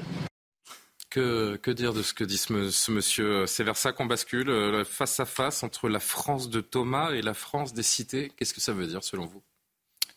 J'espère qu'il est possible de l'éviter, mais je crois que ce monsieur, effectivement, met des mots assez justes sur les sentiments d'une bonne partie des Français qui ont l'impression d'être méprisés, d'avoir été méprisés depuis très longtemps et d'avoir été méprisés par la quasi-totalité des responsables politiques. Vous savez, même ces polémiques sur la récupération, c'est prendre les Français pour des imbéciles. C'est supposer que parce que X ou X personnalité leur parlerait d'un fait divers, ils ils n'auraient été capables d'avoir aucun avis par eux-mêmes et qu'ils seraient totalement sous l'influence de ceux qui leur diraient cette chose-là est grave ou cette chose-là est-ce que c'est la France de Thomas qu'on voit sur ces images, ces militants d'ultra-droite qui viennent, euh, mais n'est pas qui viennent en découte parce que c'est ça la vérité, venu pour en. C'est ça la France de Thomas Je crois qu'il faut résister à la tentation, ça n'est pas que la France de Thomas. Il y a des tas de gens, y compris, j'imagine, à Romans-sur-Isère, qui pâtissent de cette insécurité, qui n'en peuvent plus de ceux qui, justement, rendent leur quotidien insupportable. Et ça n'est pas, n'opposons pas les uns ou les autres. Parce que oui, il y a de France en quelque sorte. mais c'est ce qui est en train d'arriver. Les gens s'opposent naturellement. Non, mais Julien, ce que je veux vous dire, c'est qu'il y a une France très large qui n'est pas que dans les villages, que à Crépole, où il n'y aurait pas une France rurale d'un côté et puis une France urbaine euh, de l'autre. Je vous coupe un petit instant. Je suis désolé. Priorité à ce qui se passe en Israël. Je suis. Euh, on va revenir évidemment sur euh, la discussion qu'on était en train d'avoir. Voici donc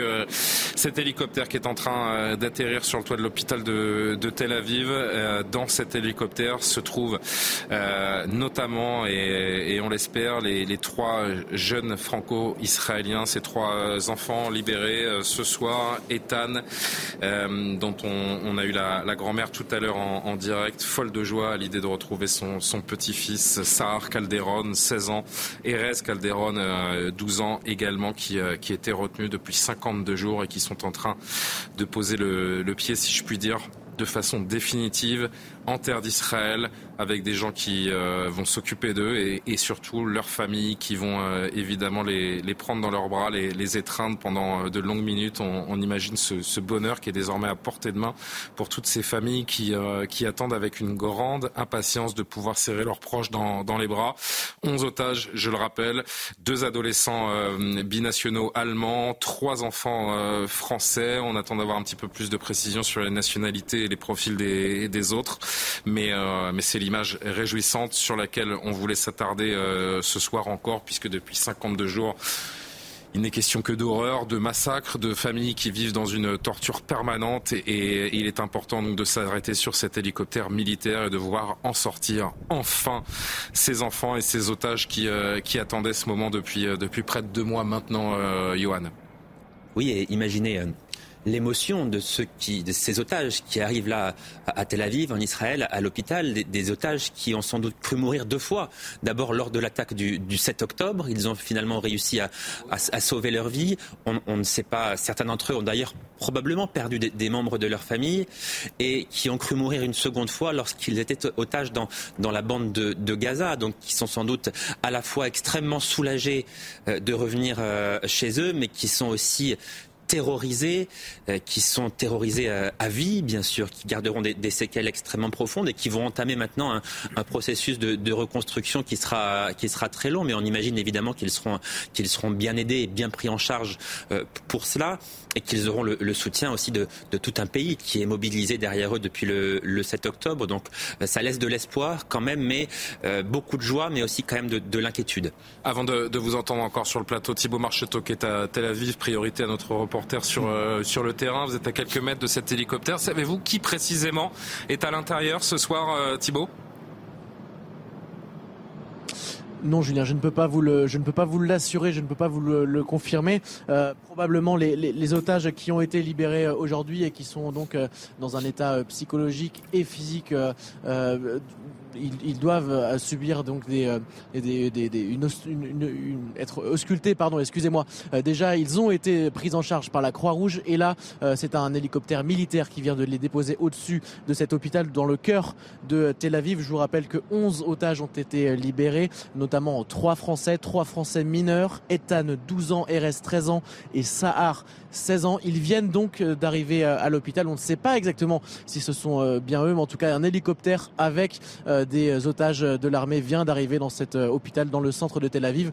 Euh, il y a une cellule spécialisée qui va les accueillir avec euh, notamment des gynécologues, notamment des psychologues, mais aussi des médecins légistes pour essayer de comprendre tout, ce qu'il s'est passé, évidemment les remettre sur pied le plus vite possible. il y a également, c'est dans ces hôpitaux que la famille des otages devrait rejoindre donc ces otages viennent d'être libérés par l'armée israélienne.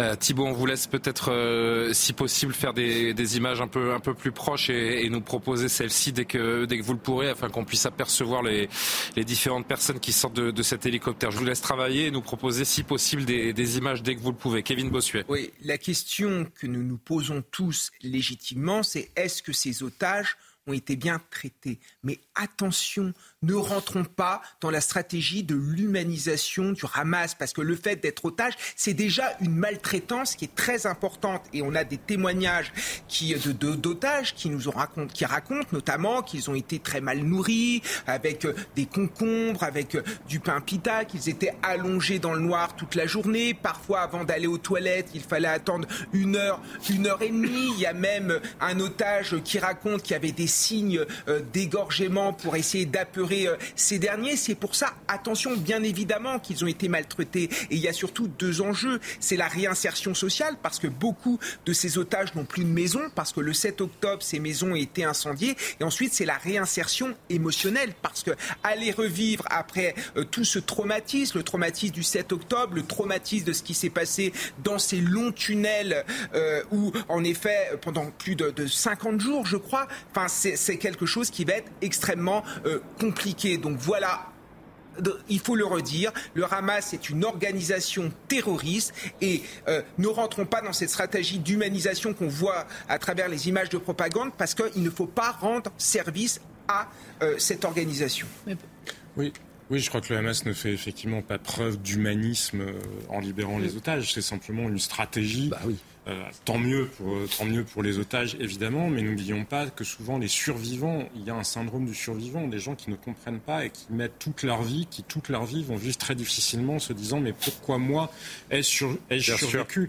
Et d'autant que ces otages-là, ils n'ont pas seulement été otages, ils ont d'abord vécu les atrocités du 7 octobre. On imagine ce que ça peut représenter pour des enfants dont certains ont vu leurs parents mourir sur leurs yeux ou qui ont été arrachés à leurs parents. Et puis on voit très bien là des otages qui rentrent et qui, pour certains, certains découvrent que des membres de leur famille sont morts alors qu'ils ne le savaient pas, ou d'autres qui ont la joie de retrouver des gens dont ils pensaient qu'ils étaient morts. Le cas d'État, mais, hein. quoi qu'il, mais quoi qu'il en soit, quoi qu'il en soit, c'est une réalité émotionnelle qui était évidemment extrêmement lourde et l'histoire ne se termine pas aujourd'hui, d'autant que les otages qui rentrent euh, ne peuvent pas ne pas se poser la question de, encore une fois, pourquoi moi, en sachant qu'il y a tous ces autres otages, plus de 200 qui sont encore détenus Voilà, à Gaza par le Hamas ou par d'autres On mouvements. reste en plein cadre sur ces images tant qu'elles sont disponibles. hein. Je me permets de, de le préciser à la régie. Euh, Valérie Lecable. Non, ce qui, est, touchant aussi, c'est de se dire que dans cet hélicoptère, euh, apparemment, de ce qu'on sait pour l'instant, sur les 11 otages, il y aurait 9 enfants et 2 femmes, si j'ai bien compris. Et, enfin, c'est les informations qui nous parviennent jus- jusqu'à maintenant. Et on se rappelle que ce 7 octobre, euh, quand on s'est dit, mais ils ont pris les femmes, ils ont pris les enfants, euh, c'était tellement scandaleux, en fait, c'était tellement pas en accord avec les règles normales de la guerre, c'était tellement du terrorisme en fait que euh, le Hamas a une double a une double façon de faire euh, sur laquelle il faut faire extrêmement attention. Il nous rend les, les enfants, effectivement, ce qui est extrêmement touchant. On va tous être touchés de voir ces sourires d'enfants qui reviennent chez nous, mais il garde les, les combattants, il garde les hommes. Et donc, euh, et donc, du coup, ceux-là, ils ne les rendent pas. Donc, euh, attention aussi euh, à- à- aux personnes qui sont en train de revenir. Là, on sait que le, le petit garçon, dans les petits enfants français qui sont en train de rentrer, il y a un de leurs pères qui va rester. euh, C'est pour, pour les deux, les trois enfants, parce que vous avez Sar Calderon et son les frère Erez, dont le père Ofer Voilà. est toujours captif, et. Eitan, dont on a eu la grand-mère Et- tout à l'heure, dont le père Orad, lui est toujours aux mains du. Hamas. Et Et d'ailleurs, et d'ailleurs, les avocats de ces trois euh, franco-israéliens communiquent ce soir en évoquant, je cite, je cite, une joie incomplète. Mais bien sûr, mais parce incomplète que- ce soir parce que ces gamins ont laissé Non, mais juste- leurs pères juste- respectifs c'est dans les, dans les ce soir. Juste pour terminer, imaginez, vous êtes un gamin de 12 ans et vous rentrez en sachant que vous avez laissé votre père C'est là-bas. terrible. C'est quand même et- c'est- non, mais c'est surtout c'est déchirant parce que d'un côté, je pense à Ethan qui croyait jusqu'à ce soir, en tout cas qui doutait jusqu'à ce soir euh, de, De la- du fait de la que sa de sa maman, mère et du de fait ses que sa maman et ses deux petites sœurs soient encore en vie il et a qu'il va laissé son découvrir, père. il Il va a découvrir ce soir que sa maman et ses deux sœurs sont vivantes et ça va lui procurer évidemment une joie incommensurable. Mais de l'autre, il aura en tête qu'il a laissé son papa effectivement même- dans les tuer. C'est une torture. Oui, c'est impossible d'imaginer. Et oui, alors allez-y. Et euh, juste Kevin et et même ça, on voit que le Hamas ne respecte même pas les accords avec Israël parce qu'il y a un témoignage qui est sorti qui montre qu'une petite fille a été séparée de sa maman deux jours avant sa libération, alors que dans l'accord initial, normalement, on ne devait pas séparer euh, la maman des enfants. Et Il y a aussi un bébé, je, je, je crois me souvenir, dont on n'a pas de, de nouvelles, qui a eu. qui a Il y en a de 10 mois, Il y avait ouais. mois. Je crois qu'il y avait Un une femme bébé qui était 10 mois. enceinte, donc on, dont on n'a pas de, de nouvelles qui a également. Donc a- accouché là-bas apparemment. qui aurait accouché là-bas. Mais encore une fois, on ne peut que parler au conditionnel, tant les informations fournies par les terroristes du, du Hamas sont, sont fragiles et, euh, et questionnables. Euh, Karima, oui. Et Johan ensuite, pardon. Karima. Non, mais euh, je, Alors, je je- regarde les images. Moi aussi, on- parce que vit on les découvre, on vit ça en euh, direct, hein, c'est, exactement, euh, on vit les choses en direct, donc c'est quand même assez incroyable de penser qu'il qu'il y a effectivement des otages qui ont été en en captivité depuis 52 jours. Donc d'imaginer euh, l'état psychologique de ces de ces personnes, c'est absolument euh, c'est incroyable. Euh, vraiment, moi j'ai une pensée pour les familles, j'ai une pensée pour ces personnes-là qui ont dû endurer un calvaire parce que chaque journée que vous passez en captivité, chaque journée de plus, c'est une menace pour votre intégrité psychologique, votre intégrité physique, c'est même une menace pour votre vie. On a vu effectivement dans des situations, il y avait des personnes âgées qui étaient otages, qui manquaient de médicaments. Euh, il y avait quand même cette réalité aussi des enjeux de santé. On parle de bébé, de ce bébé de, de 10 mois dont on ne connaît pas exactement la situation, dans quel état il se trouve actuellement. Et effectivement, Ethan, euh, ce Français qui se retrouve donc parmi les otages libérés, 12 ans, dont le père qui est resté derrière. Ça doit être une situation euh, absolument euh, horrible. Et oui, il y aura ce soutien par la suite. On a vu, on a entendu le témoignage de la grand-mère tout à l'heure. Ça, ça me rassurait de voir à quel point euh, il y, a- il y a cet amour, il y a cette pensée qui, qui l'entourait depuis le début. Alors ça, c'est rassurant de savoir qu'il va Et pouvoir intérêt à donner beaucoup, beaucoup d'amour pour euh, réussir à, à faire passer euh, Oui. enfants à, à autre chose, tant ce qu'ils ont vécu est ne doit pas arriver à un, enfant, j'allais dire à un adulte non plus, bien évidemment, mais l'innocence d'un enfant qui a été qui a été touché de, de, manière, on peut l'imaginer, extrêmement durable, mmh. Donc on a hâte ah, non mais j'allais dire donc on a hâte qu'ils retrouvent véritablement donc leur famille. Et on pense bien sûr à tous les autres otages qui sont encore quelque part, on ne sait pas où, dans des tunnels ou ailleurs, et ça doit être extrêmement mais extrêmement difficile. Oui, d'abord, il n'y a que les personnes euh, intellectuellement malhonnêtes qui peuvent penser que le Hamas libère ses otages euh, par humanité. Mais des personnes intellectuellement malhonnêtes pour commenter ce conflit, c'est vrai qu'il y en a un certain nombre. Euh, si le Hamas libère ses otages, c'est uniquement pour servir ses intérêts. Si l'intérêt du Hamas était de tuer ses otages, il les aurait tués, évidemment, sans faire preuve du moindre sentiment et de la moindre once d'humanité. Première chose. Ils l'ont prouvé le 7 octobre. Absolument. Deuxième chose, euh, évidemment, on est soulagé de, revoir ces otages euh, rentrer depuis quatre jours maintenant euh, chez eux. On est soulagé pour leur famille, mais pensons aux, otages, Karim a dit, qui sont toujours retenus là-bas, et pensons aux familles de ces otages qui sont encore là-bas et qui tous les jours attendent un coup de téléphone, qui tous les jours, tous les matins doivent se réveiller en se disant est-ce que mon téléphone va sonner? Est-ce qu'on va m'appeler aujourd'hui pour me dire que euh, mon père, que ma mère, que mes enfants, que mon frère va être libéré? Euh, Tous les jours, ces familles-là attendent un appel qui pour l'instant n'est pas venu on souhaite qu'ils viennent, ça n'est pas certain. Pensons aussi aux familles des militaires qui sont retenus, parce que là, ça sera encore autre chose. Les familles des militaires qui doivent avoir peur précisément que ces militaires soient exécutés lorsque tous les otages auront été euh, libérés, parce que le prix à payer pour libérer les, militaires sera, sera bien plus, bien plus important et, bien plus lourd. Donc il y a de l'espoir, euh, il y a du soulagement, mais il y a aussi beaucoup, beaucoup d'inquiétude. Et cet hélicoptère qui, euh, qui repart après avoir déposé, donc on peut l'imaginer, même si les informations vous le comprenez euh, aussi bien que nous, sont, très fragiles et, pour l'instant, euh, il y a une forme de, confidentialité autour de ce retour des, otages que là encore, on peut décemment comprendre. Euh, a priori, donc les Français libérés et les 11 otages globalement libérés ce soir par le Hamas sont arrivés dans cet hôpital de Tel Aviv où ils vont recevoir des soins et surtout, surtout retrouver leur, leur famille. un dernier mot? Vous, m'avez fait signe. Oui, c'est parce qu'il y a des, éventuellement, on ah aura probablement des, des, témoignages et on en saura un peu plus sur les conditions des otages, mais il faut quand même souligner qu'il y a eu des témoignages de survivants de l'attaque du 7 octobre, notamment des survivantes. Et je veux aussi qu'on pense à plusieurs femmes qui ont été victimes de violences sexuelles. Et il y a ça aussi, cette préoccupation de, de la, la, situation des femmes. Évidemment, tous les otages, on doit s'en préoccuper, les hommes qui sont coincés là-bas.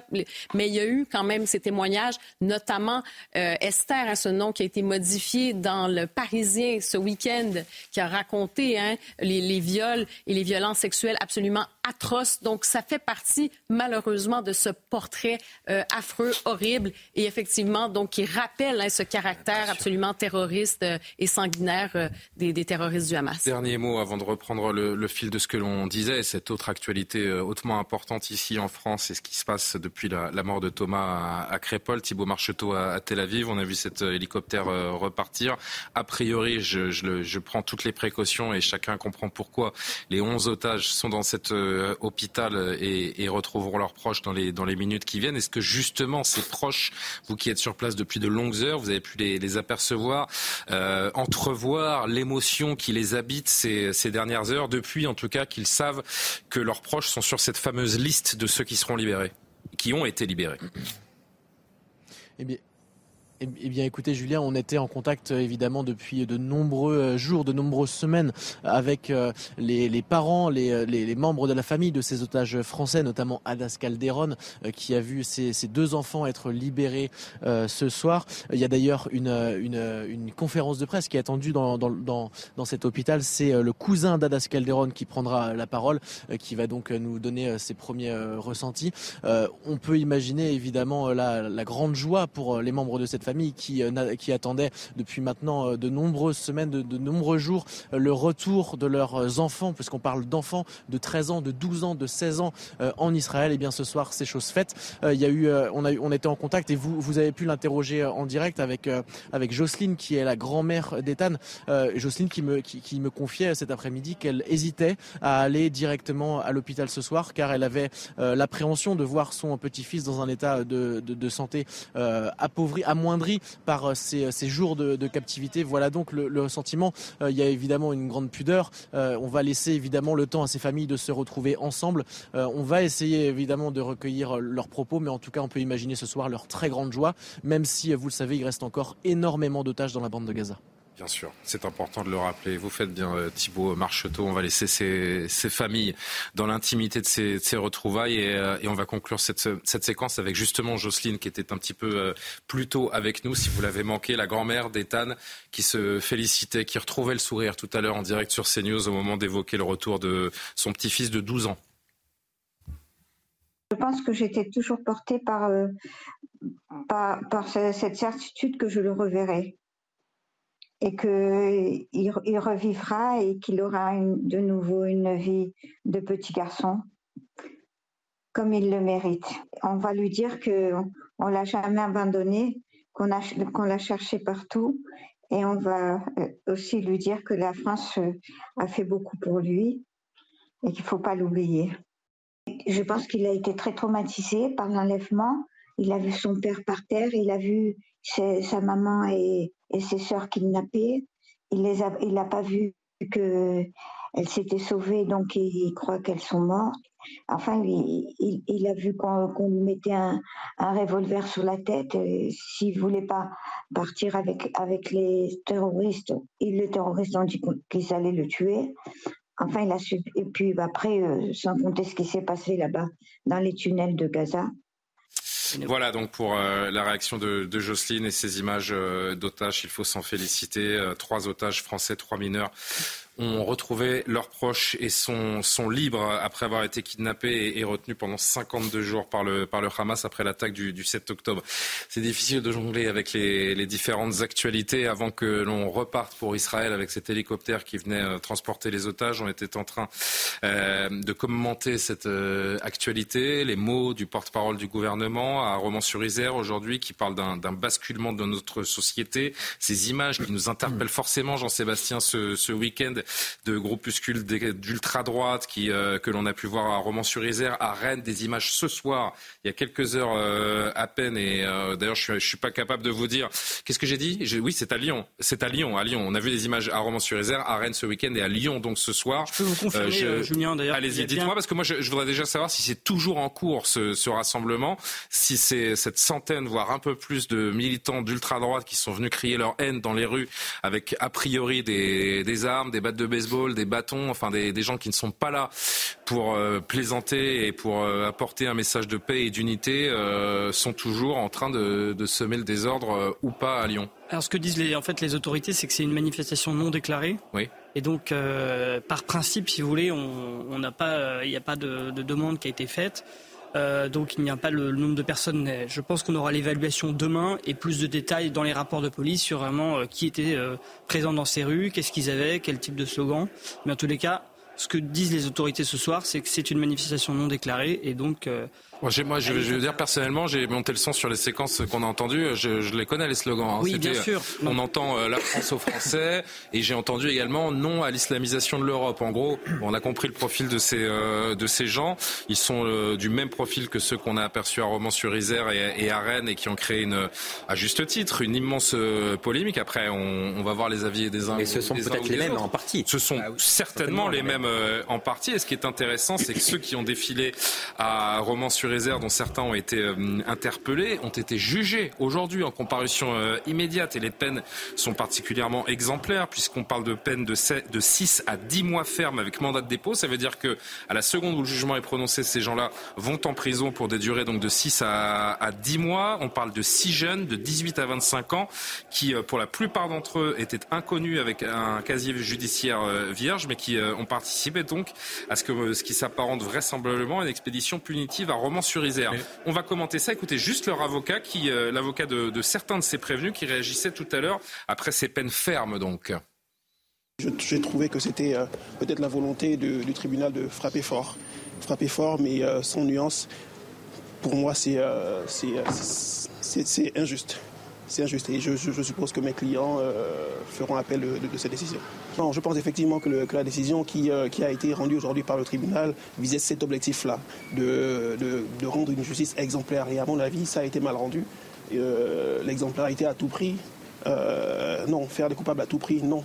Jean-Sébastien Ferjou, commentaire. Un... Volonté de faire un exemple de ces jeunes? Bah, manifestement, parce que moi, ce qui me choque, c'est pas nécessairement que eux aient été euh, condamnés. Je crois qu'une expédition punitive dans une démocratie et dans un État de droit, ça n'est pas, pas acceptable. C'est pas les slogans en soi, c'est l'intention de commettre des actes, des actes violents qui est répréhensible.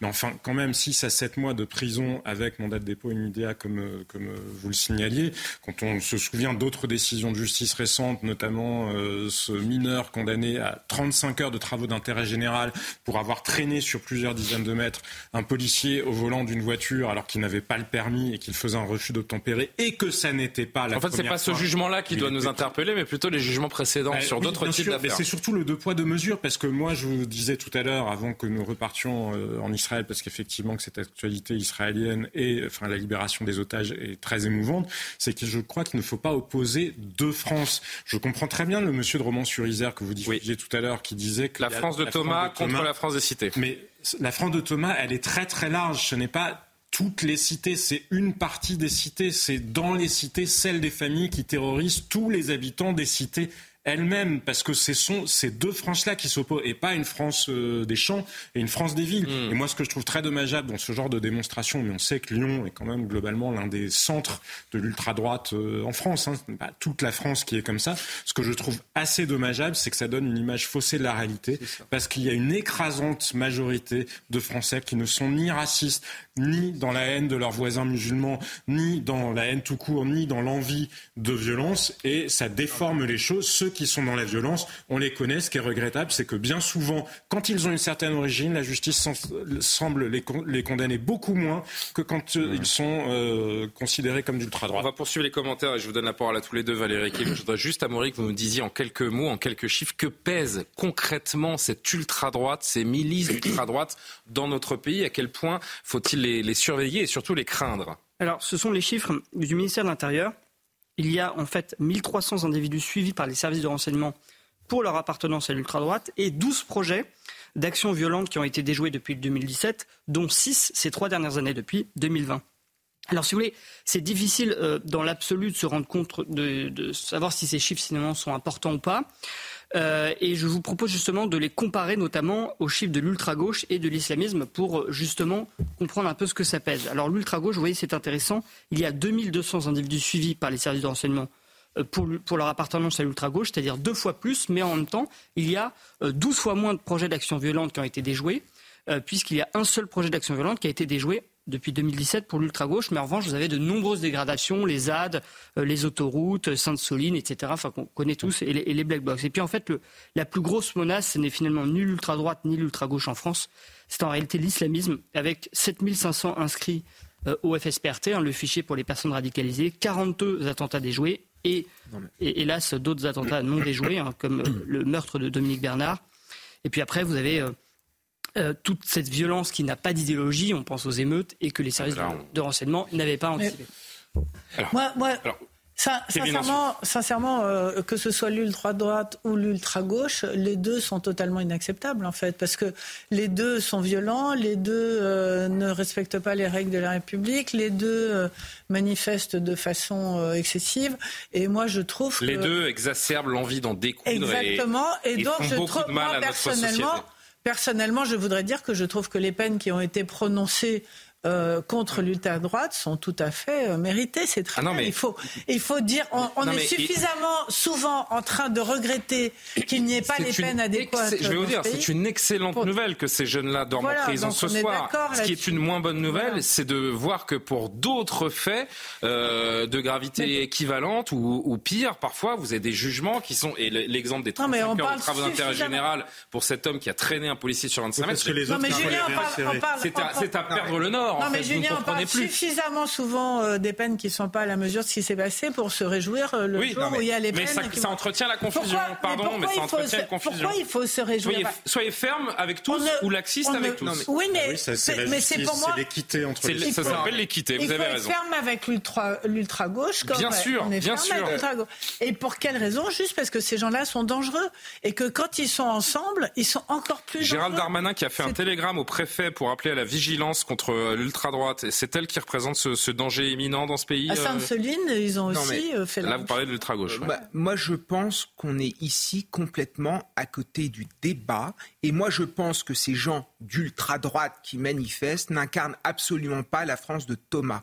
Moi, j'ai vu la manif qui rendait hommage, la marche qui rendait hommage à Thomas. C'était de la dignité, c'était de l'ouverture d'esprit, c'était quelque chose qui était beau. Et là, c'est quelque chose qui est moche. Et pour en revenir, on peut voir les images à Lyon ce soir. Et, pour en revenir à, ce que disait Valérie sur la violence, il y a une violence qui est très dure à encaisser c'est la violence symbolique, c'est la violence de toutes ces élites qui méprisent cette France rurale, qui méprisent cette France périurbaine, qui nous racontent à longueur de temps que ce que vit cette France n'existe pas, que c'est un fantasme, que cette France n'a pas le droit à la parole, parce que cette France ne posséderait pas les codes culturels, et ça, c'est extrêmement violent.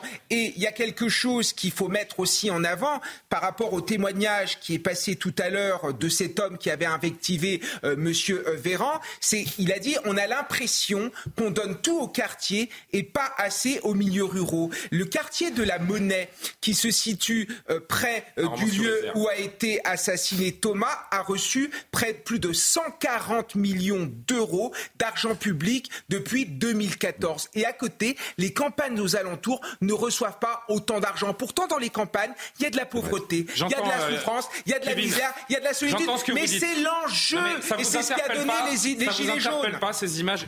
Ils sont pas très nombreux. Ils sont quelques dizaines, mais c'est quelques dizaines de, de trop. C'est pas massif du tout. En effet, j'ai pas l'impression que ces gens-là soient le danger imminent qui couvre en France euh, en, 2023. En revanche, je trouve que c'est un symbole qui doit nous interpeller, de voir que euh, finalement il y a une, fin de résilience chez beaucoup de, de Français et notamment les plus extrêmes il faut être, euh, il faut être attentif parce qu'ils sont peut-être 100, ils sont peut-être 100 dans les rues ce soir. Combien seront-ils euh, demain soir dans d'autres rues et dans d'autres villes? C'est une question que je me pose. Oui, alors, ce sont des, des groupuscules qui, Bien par définition, euh, le nombre de membres de, de ces groupuscules est infime. Il y a quelques dizaines, quelques centaines de, de personnes. Alors ça n'enlève rien à leur dangerosité. Je crois que personne n'a envie de les croiser le soir dans les rues. Là, je n'aurais pas envie de les croiser dans les rues de Lyon, manifestement. Ce sont des personnes qui sont dangereuses, qui sont extrêmement violentes, qui ont une idéologie nauséabonde, bien sûr il y a des néo-nazis, hein, des personnes extrêmement racistes, antisémites, tout ce que vous voulez. Hein. Le terme de ratonnade, je crois, qui est parfois utilisé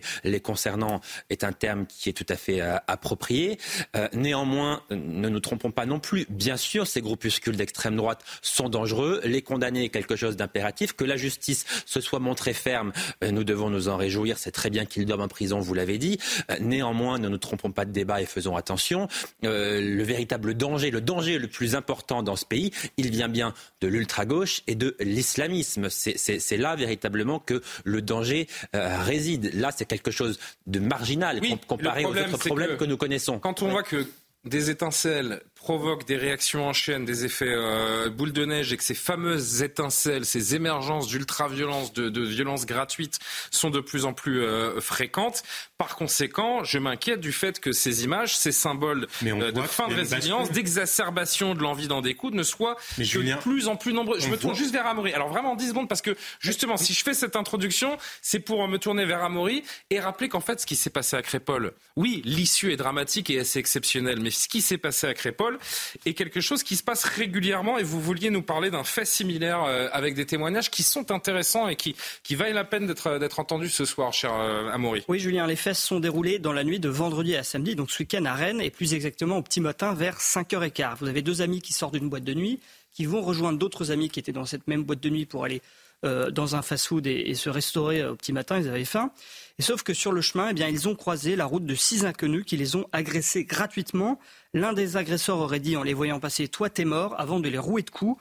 L'une des victimes, hein, qui a pris un coup en pleine tête, a immédiatement perdu connaissance et a tout de même été rouée de coups par la suite. Là, vous voyez les images de vidéosurveillance de cette agression. Et vous allez voir cette photo, justement, de, de l'une de ces victimes qui a été euh, très, très sévèrement attaquée au visage. Après, voilà, vous allez voir donc euh, comment elle a été amochée. Quant à son ami qui était avec lui, qui est par ailleurs pompier volontaire, il a tenté de le défendre, mais il a dû prendre la fuite et lui a également été roué de coups. C'est lui qu'on voit d'ailleurs sur les images de vidéosurveillance. Il s'est vu attribuer quand même 21 jours d'ITT, c'est énorme, notamment à cause d'une épaule démise. Et je vous propose d'écouter son témoignage. Qu'est-ce... on l'écoute? c'est l'incompréhension totale. C'est euh, on leur a même pas parlé, on les a même pas regardés, on a tracé notre route et on, est tombé sur ces gens-là et, et en fait, euh, bah, enfin même pour mon copain, c'est c'est plus pensable de sortir dans la rue maintenant euh, par peur. Euh, je vous dis, on a, on a vraiment eu beaucoup, beaucoup de chance. Euh, mon copain, lui, j'ai cru qu'il était vraiment mort. En fait, je l'ai retrouvé, il était méconnaissable en fait. Il avait le visage rempli de sang, euh, la pommette ouverte, euh, une, une, ouverture au niveau du crâne. Il a quatre ou cinq points de suture au niveau du crâne. Euh, c'était, lui se souvient de rien du tout en fait. Il a un gros trou noir. et pourtant, 30 secondes avant ça, on s'éclatait, on rigolait. Quelle a été la suite des événements? Alors heureusement, Martin, hein, que, vous avez entendu là, a appelé à l'aide et euh, les équipes de, sécurité de la boîte de nuit où ils, étaient sortis, eh bien, euh, les a entendus et sont intervenus pour mettre fin à l'agression. Vous avez les agresseurs qui, évidemment, à ce moment-là, ont pris la fuite, puisque l'équipe de sécurité est nombreuse, mais deux d'entre eux ont pu être interpellés et remis à la police. Il s'agit de deux majeurs âgés d'une vingtaine d'années, dénommés euh, Redar K et Zinedine H, qui ont donc été placés en garde à vue. Et puis, d'ailleurs, selon le directeur de cette boîte de nuit, eh bien, ces jeunes étaient venus dans l'établissement cette nuit-là, et l'un d'eux eh avait été viré pour attouchement sexuel. Et pour Martin, la victime, eh bien, il faut que la justice soit implacable, car elle se dit traumatisée par la violence, mais là aussi la gratuité de cette agression. Je vous propose de l'écouter une dernière fois entendu, hein, pardon. Et, ah, on, va passer au, directeur de l'établissement. Alors, excusez-moi, j'avais pas, j'avais pas compris. Alors, justement, ce qui est intéressant, c'est qu'on a pu aussi interroger le directeur de l'établissement, donc qui est intervenu pour les sauver entre guillemets. Et lui, eh bien, si vous voulez, il estime que les clients de sa boîte de nuit ne sont plus en sécurité et qu'il y a une, euh, une des, détérioration pardon, des conditions de sécurité à Rennes, un peu comme à Crépole. Et écoutez-le, c'est justement ce qu'il dit dans ce témoignage. Je passe mon temps à dénoncer ça depuis déjà de longs mois sur la place Rennaise. Euh, les, rues de Rennes deviennent extrêmement compliquées, donc les attaques et les agressions gratuites sont de plus en plus fréquentes. Il y a deux cas de figure euh, fréquemment euh, dans, dans, dans, ce genre de situation. On a les premiers cas de figure où on a beaucoup d'agressions de vol qui sont carrément perpétuées par ce qu'on appelle les MNA, les mineurs non accompagnés. Le deuxième cas de figure, c'est ce type d'individus-là qui euh, veulent venir en établissement de nuit. Donc eux n'ont rien à voir avec les MNA. Hein. Très souvent, il y en a qui travaillent, enfin voilà, mais qui arrivent quand même des quartiers et euh, qui ont énormément de mal avec la, les Français, les Français en général, hein, je parle, hein. et, euh, et, vont pour la moindre des raisons trouver une excuse pour devenir violents. Alors, ras-le-bol de ce responsable de sécurité d'établissement de, nuit, le drame de Crépole. Merci beaucoup à Maury. Jean-Sébastien, c'est pas un cas isolé. C'est pour ça qu'on parle de, de faits de société et que ceux qui continuent à parler de faits divers sont à côté de la plaque? Oui, bien sûr, parce que on voit bien qu'il y a effectivement une partie euh, des Français ou une partie des gens euh, habitant en France qui ne se reconnaissent plus dans, euh, nos valeurs communes. Et ce qui est tragique, c'est qu'ils sont enfermés dans un, sentiment de communauté et que ce qu'on a vu à Crépole, comme ce qu'on voit dans un certain nombre de cas, ce sont des gens qui sont incapables de se départir de cette appartenance à un clan, à une communauté. Et donc, s'ils pensent que leur communauté est injustement attaquée, ce qui peut certainement se produire par ailleurs, ils réagissent comme un tout. Et donc, ils voient en face d'eux non pas des individus, ils ne voient pas Thomas, ils ne voient pas X ou X personnes comme individus qui étaient présents au bal de Crépole ou qui sont présents dans d'autres soirées où ils peuvent faire des descentes ou qui étaient présents dans les émeutes. Ils voient ceux qui leur ont causé du tort, comme si en masse tous les autres étaient ceux qui avaient causé du tort à leur communauté. Et le problème, c'est qu'il n'y a manifestement personne pour les sortir. En fait, c'est ça, on va vers les amalgames et la haine communautariste euh, généralisée. Quand même, le communautarisme est quand même, euh, ayons l'honnêteté de le reconnaître, quand même un peu plus partagé d'un autre côté. Il y avait sur votre plateau, souvenez-vous, Julien, la semaine dernière, une, euh, une islamologue dont j'ai malheureusement là oublié le nom euh, tout de suite, mais qui était remarquable et qui racontait que nous ne mesurions pas à quel point, quand on grandit dans un environnement de culture arabo-musulmane, à quel point il y a une culture de la communauté, à quel point le simple fait d'émettre un avis individuel est quelque chose de compliqué. Alors bien sûr que euh, ça ne concerne pas tous les musulmans de France. Chacun est capable de s'arracher à ses origines. Il faut vraiment être Jean-Luc Mélenchon pour penser que, euh, que ce ne serait pas le cas. Ou la droite identitaire par ailleurs. Simplement, ce sentiment de clan-là, il va falloir le briser, sinon nous n'en sortirons pas parce qu'ils ont toujours l'impression d'être des victimes et on les chauffe à blanc sur ce sujet. Comment empêcher la dérive? Euh, bah, Il faudra renouveler la discussion parce qu'il y aurait, il y aurait beaucoup de, choses à dire et de questions à se, à se poser. On va, on va se quitter. On va vous remercier, chers amis, d'avoir participé à cette émission. Se quitter surtout avec euh, les images de la soirée qui nous viennent euh, d'Israël. Ça, je crois que ce sont des images fournies par le Hamas. Oui. Euh, on peut euh, aisément le, comprendre, cette propagande du, Hamas qui euh, veut montrer les, terroristes comme les, sauveurs de ces, de ces otages, alors qu'ils ont euh, évidemment répondu aux négociations menées aussi à leur profit par, avec Israël. Et, voilà, bah, ces images qu'on a aperçues, donc avec ces, familles qui peuvent retrouver leurs proches ce soir. Et c'est la meilleure nouvelle que l'on pouvait attendre pour eux. Merci à Martin Mazur, Céline Génaud, Camille Guedon qui ont préparé cette émission, l'édition de la nuit, avec évidemment un, gros focus sur tout ce qui se passe en Israël euh, ce soir. On va se retrouver demain pour une nouvelle édition de Soir Info. Très bonne nuit à tous.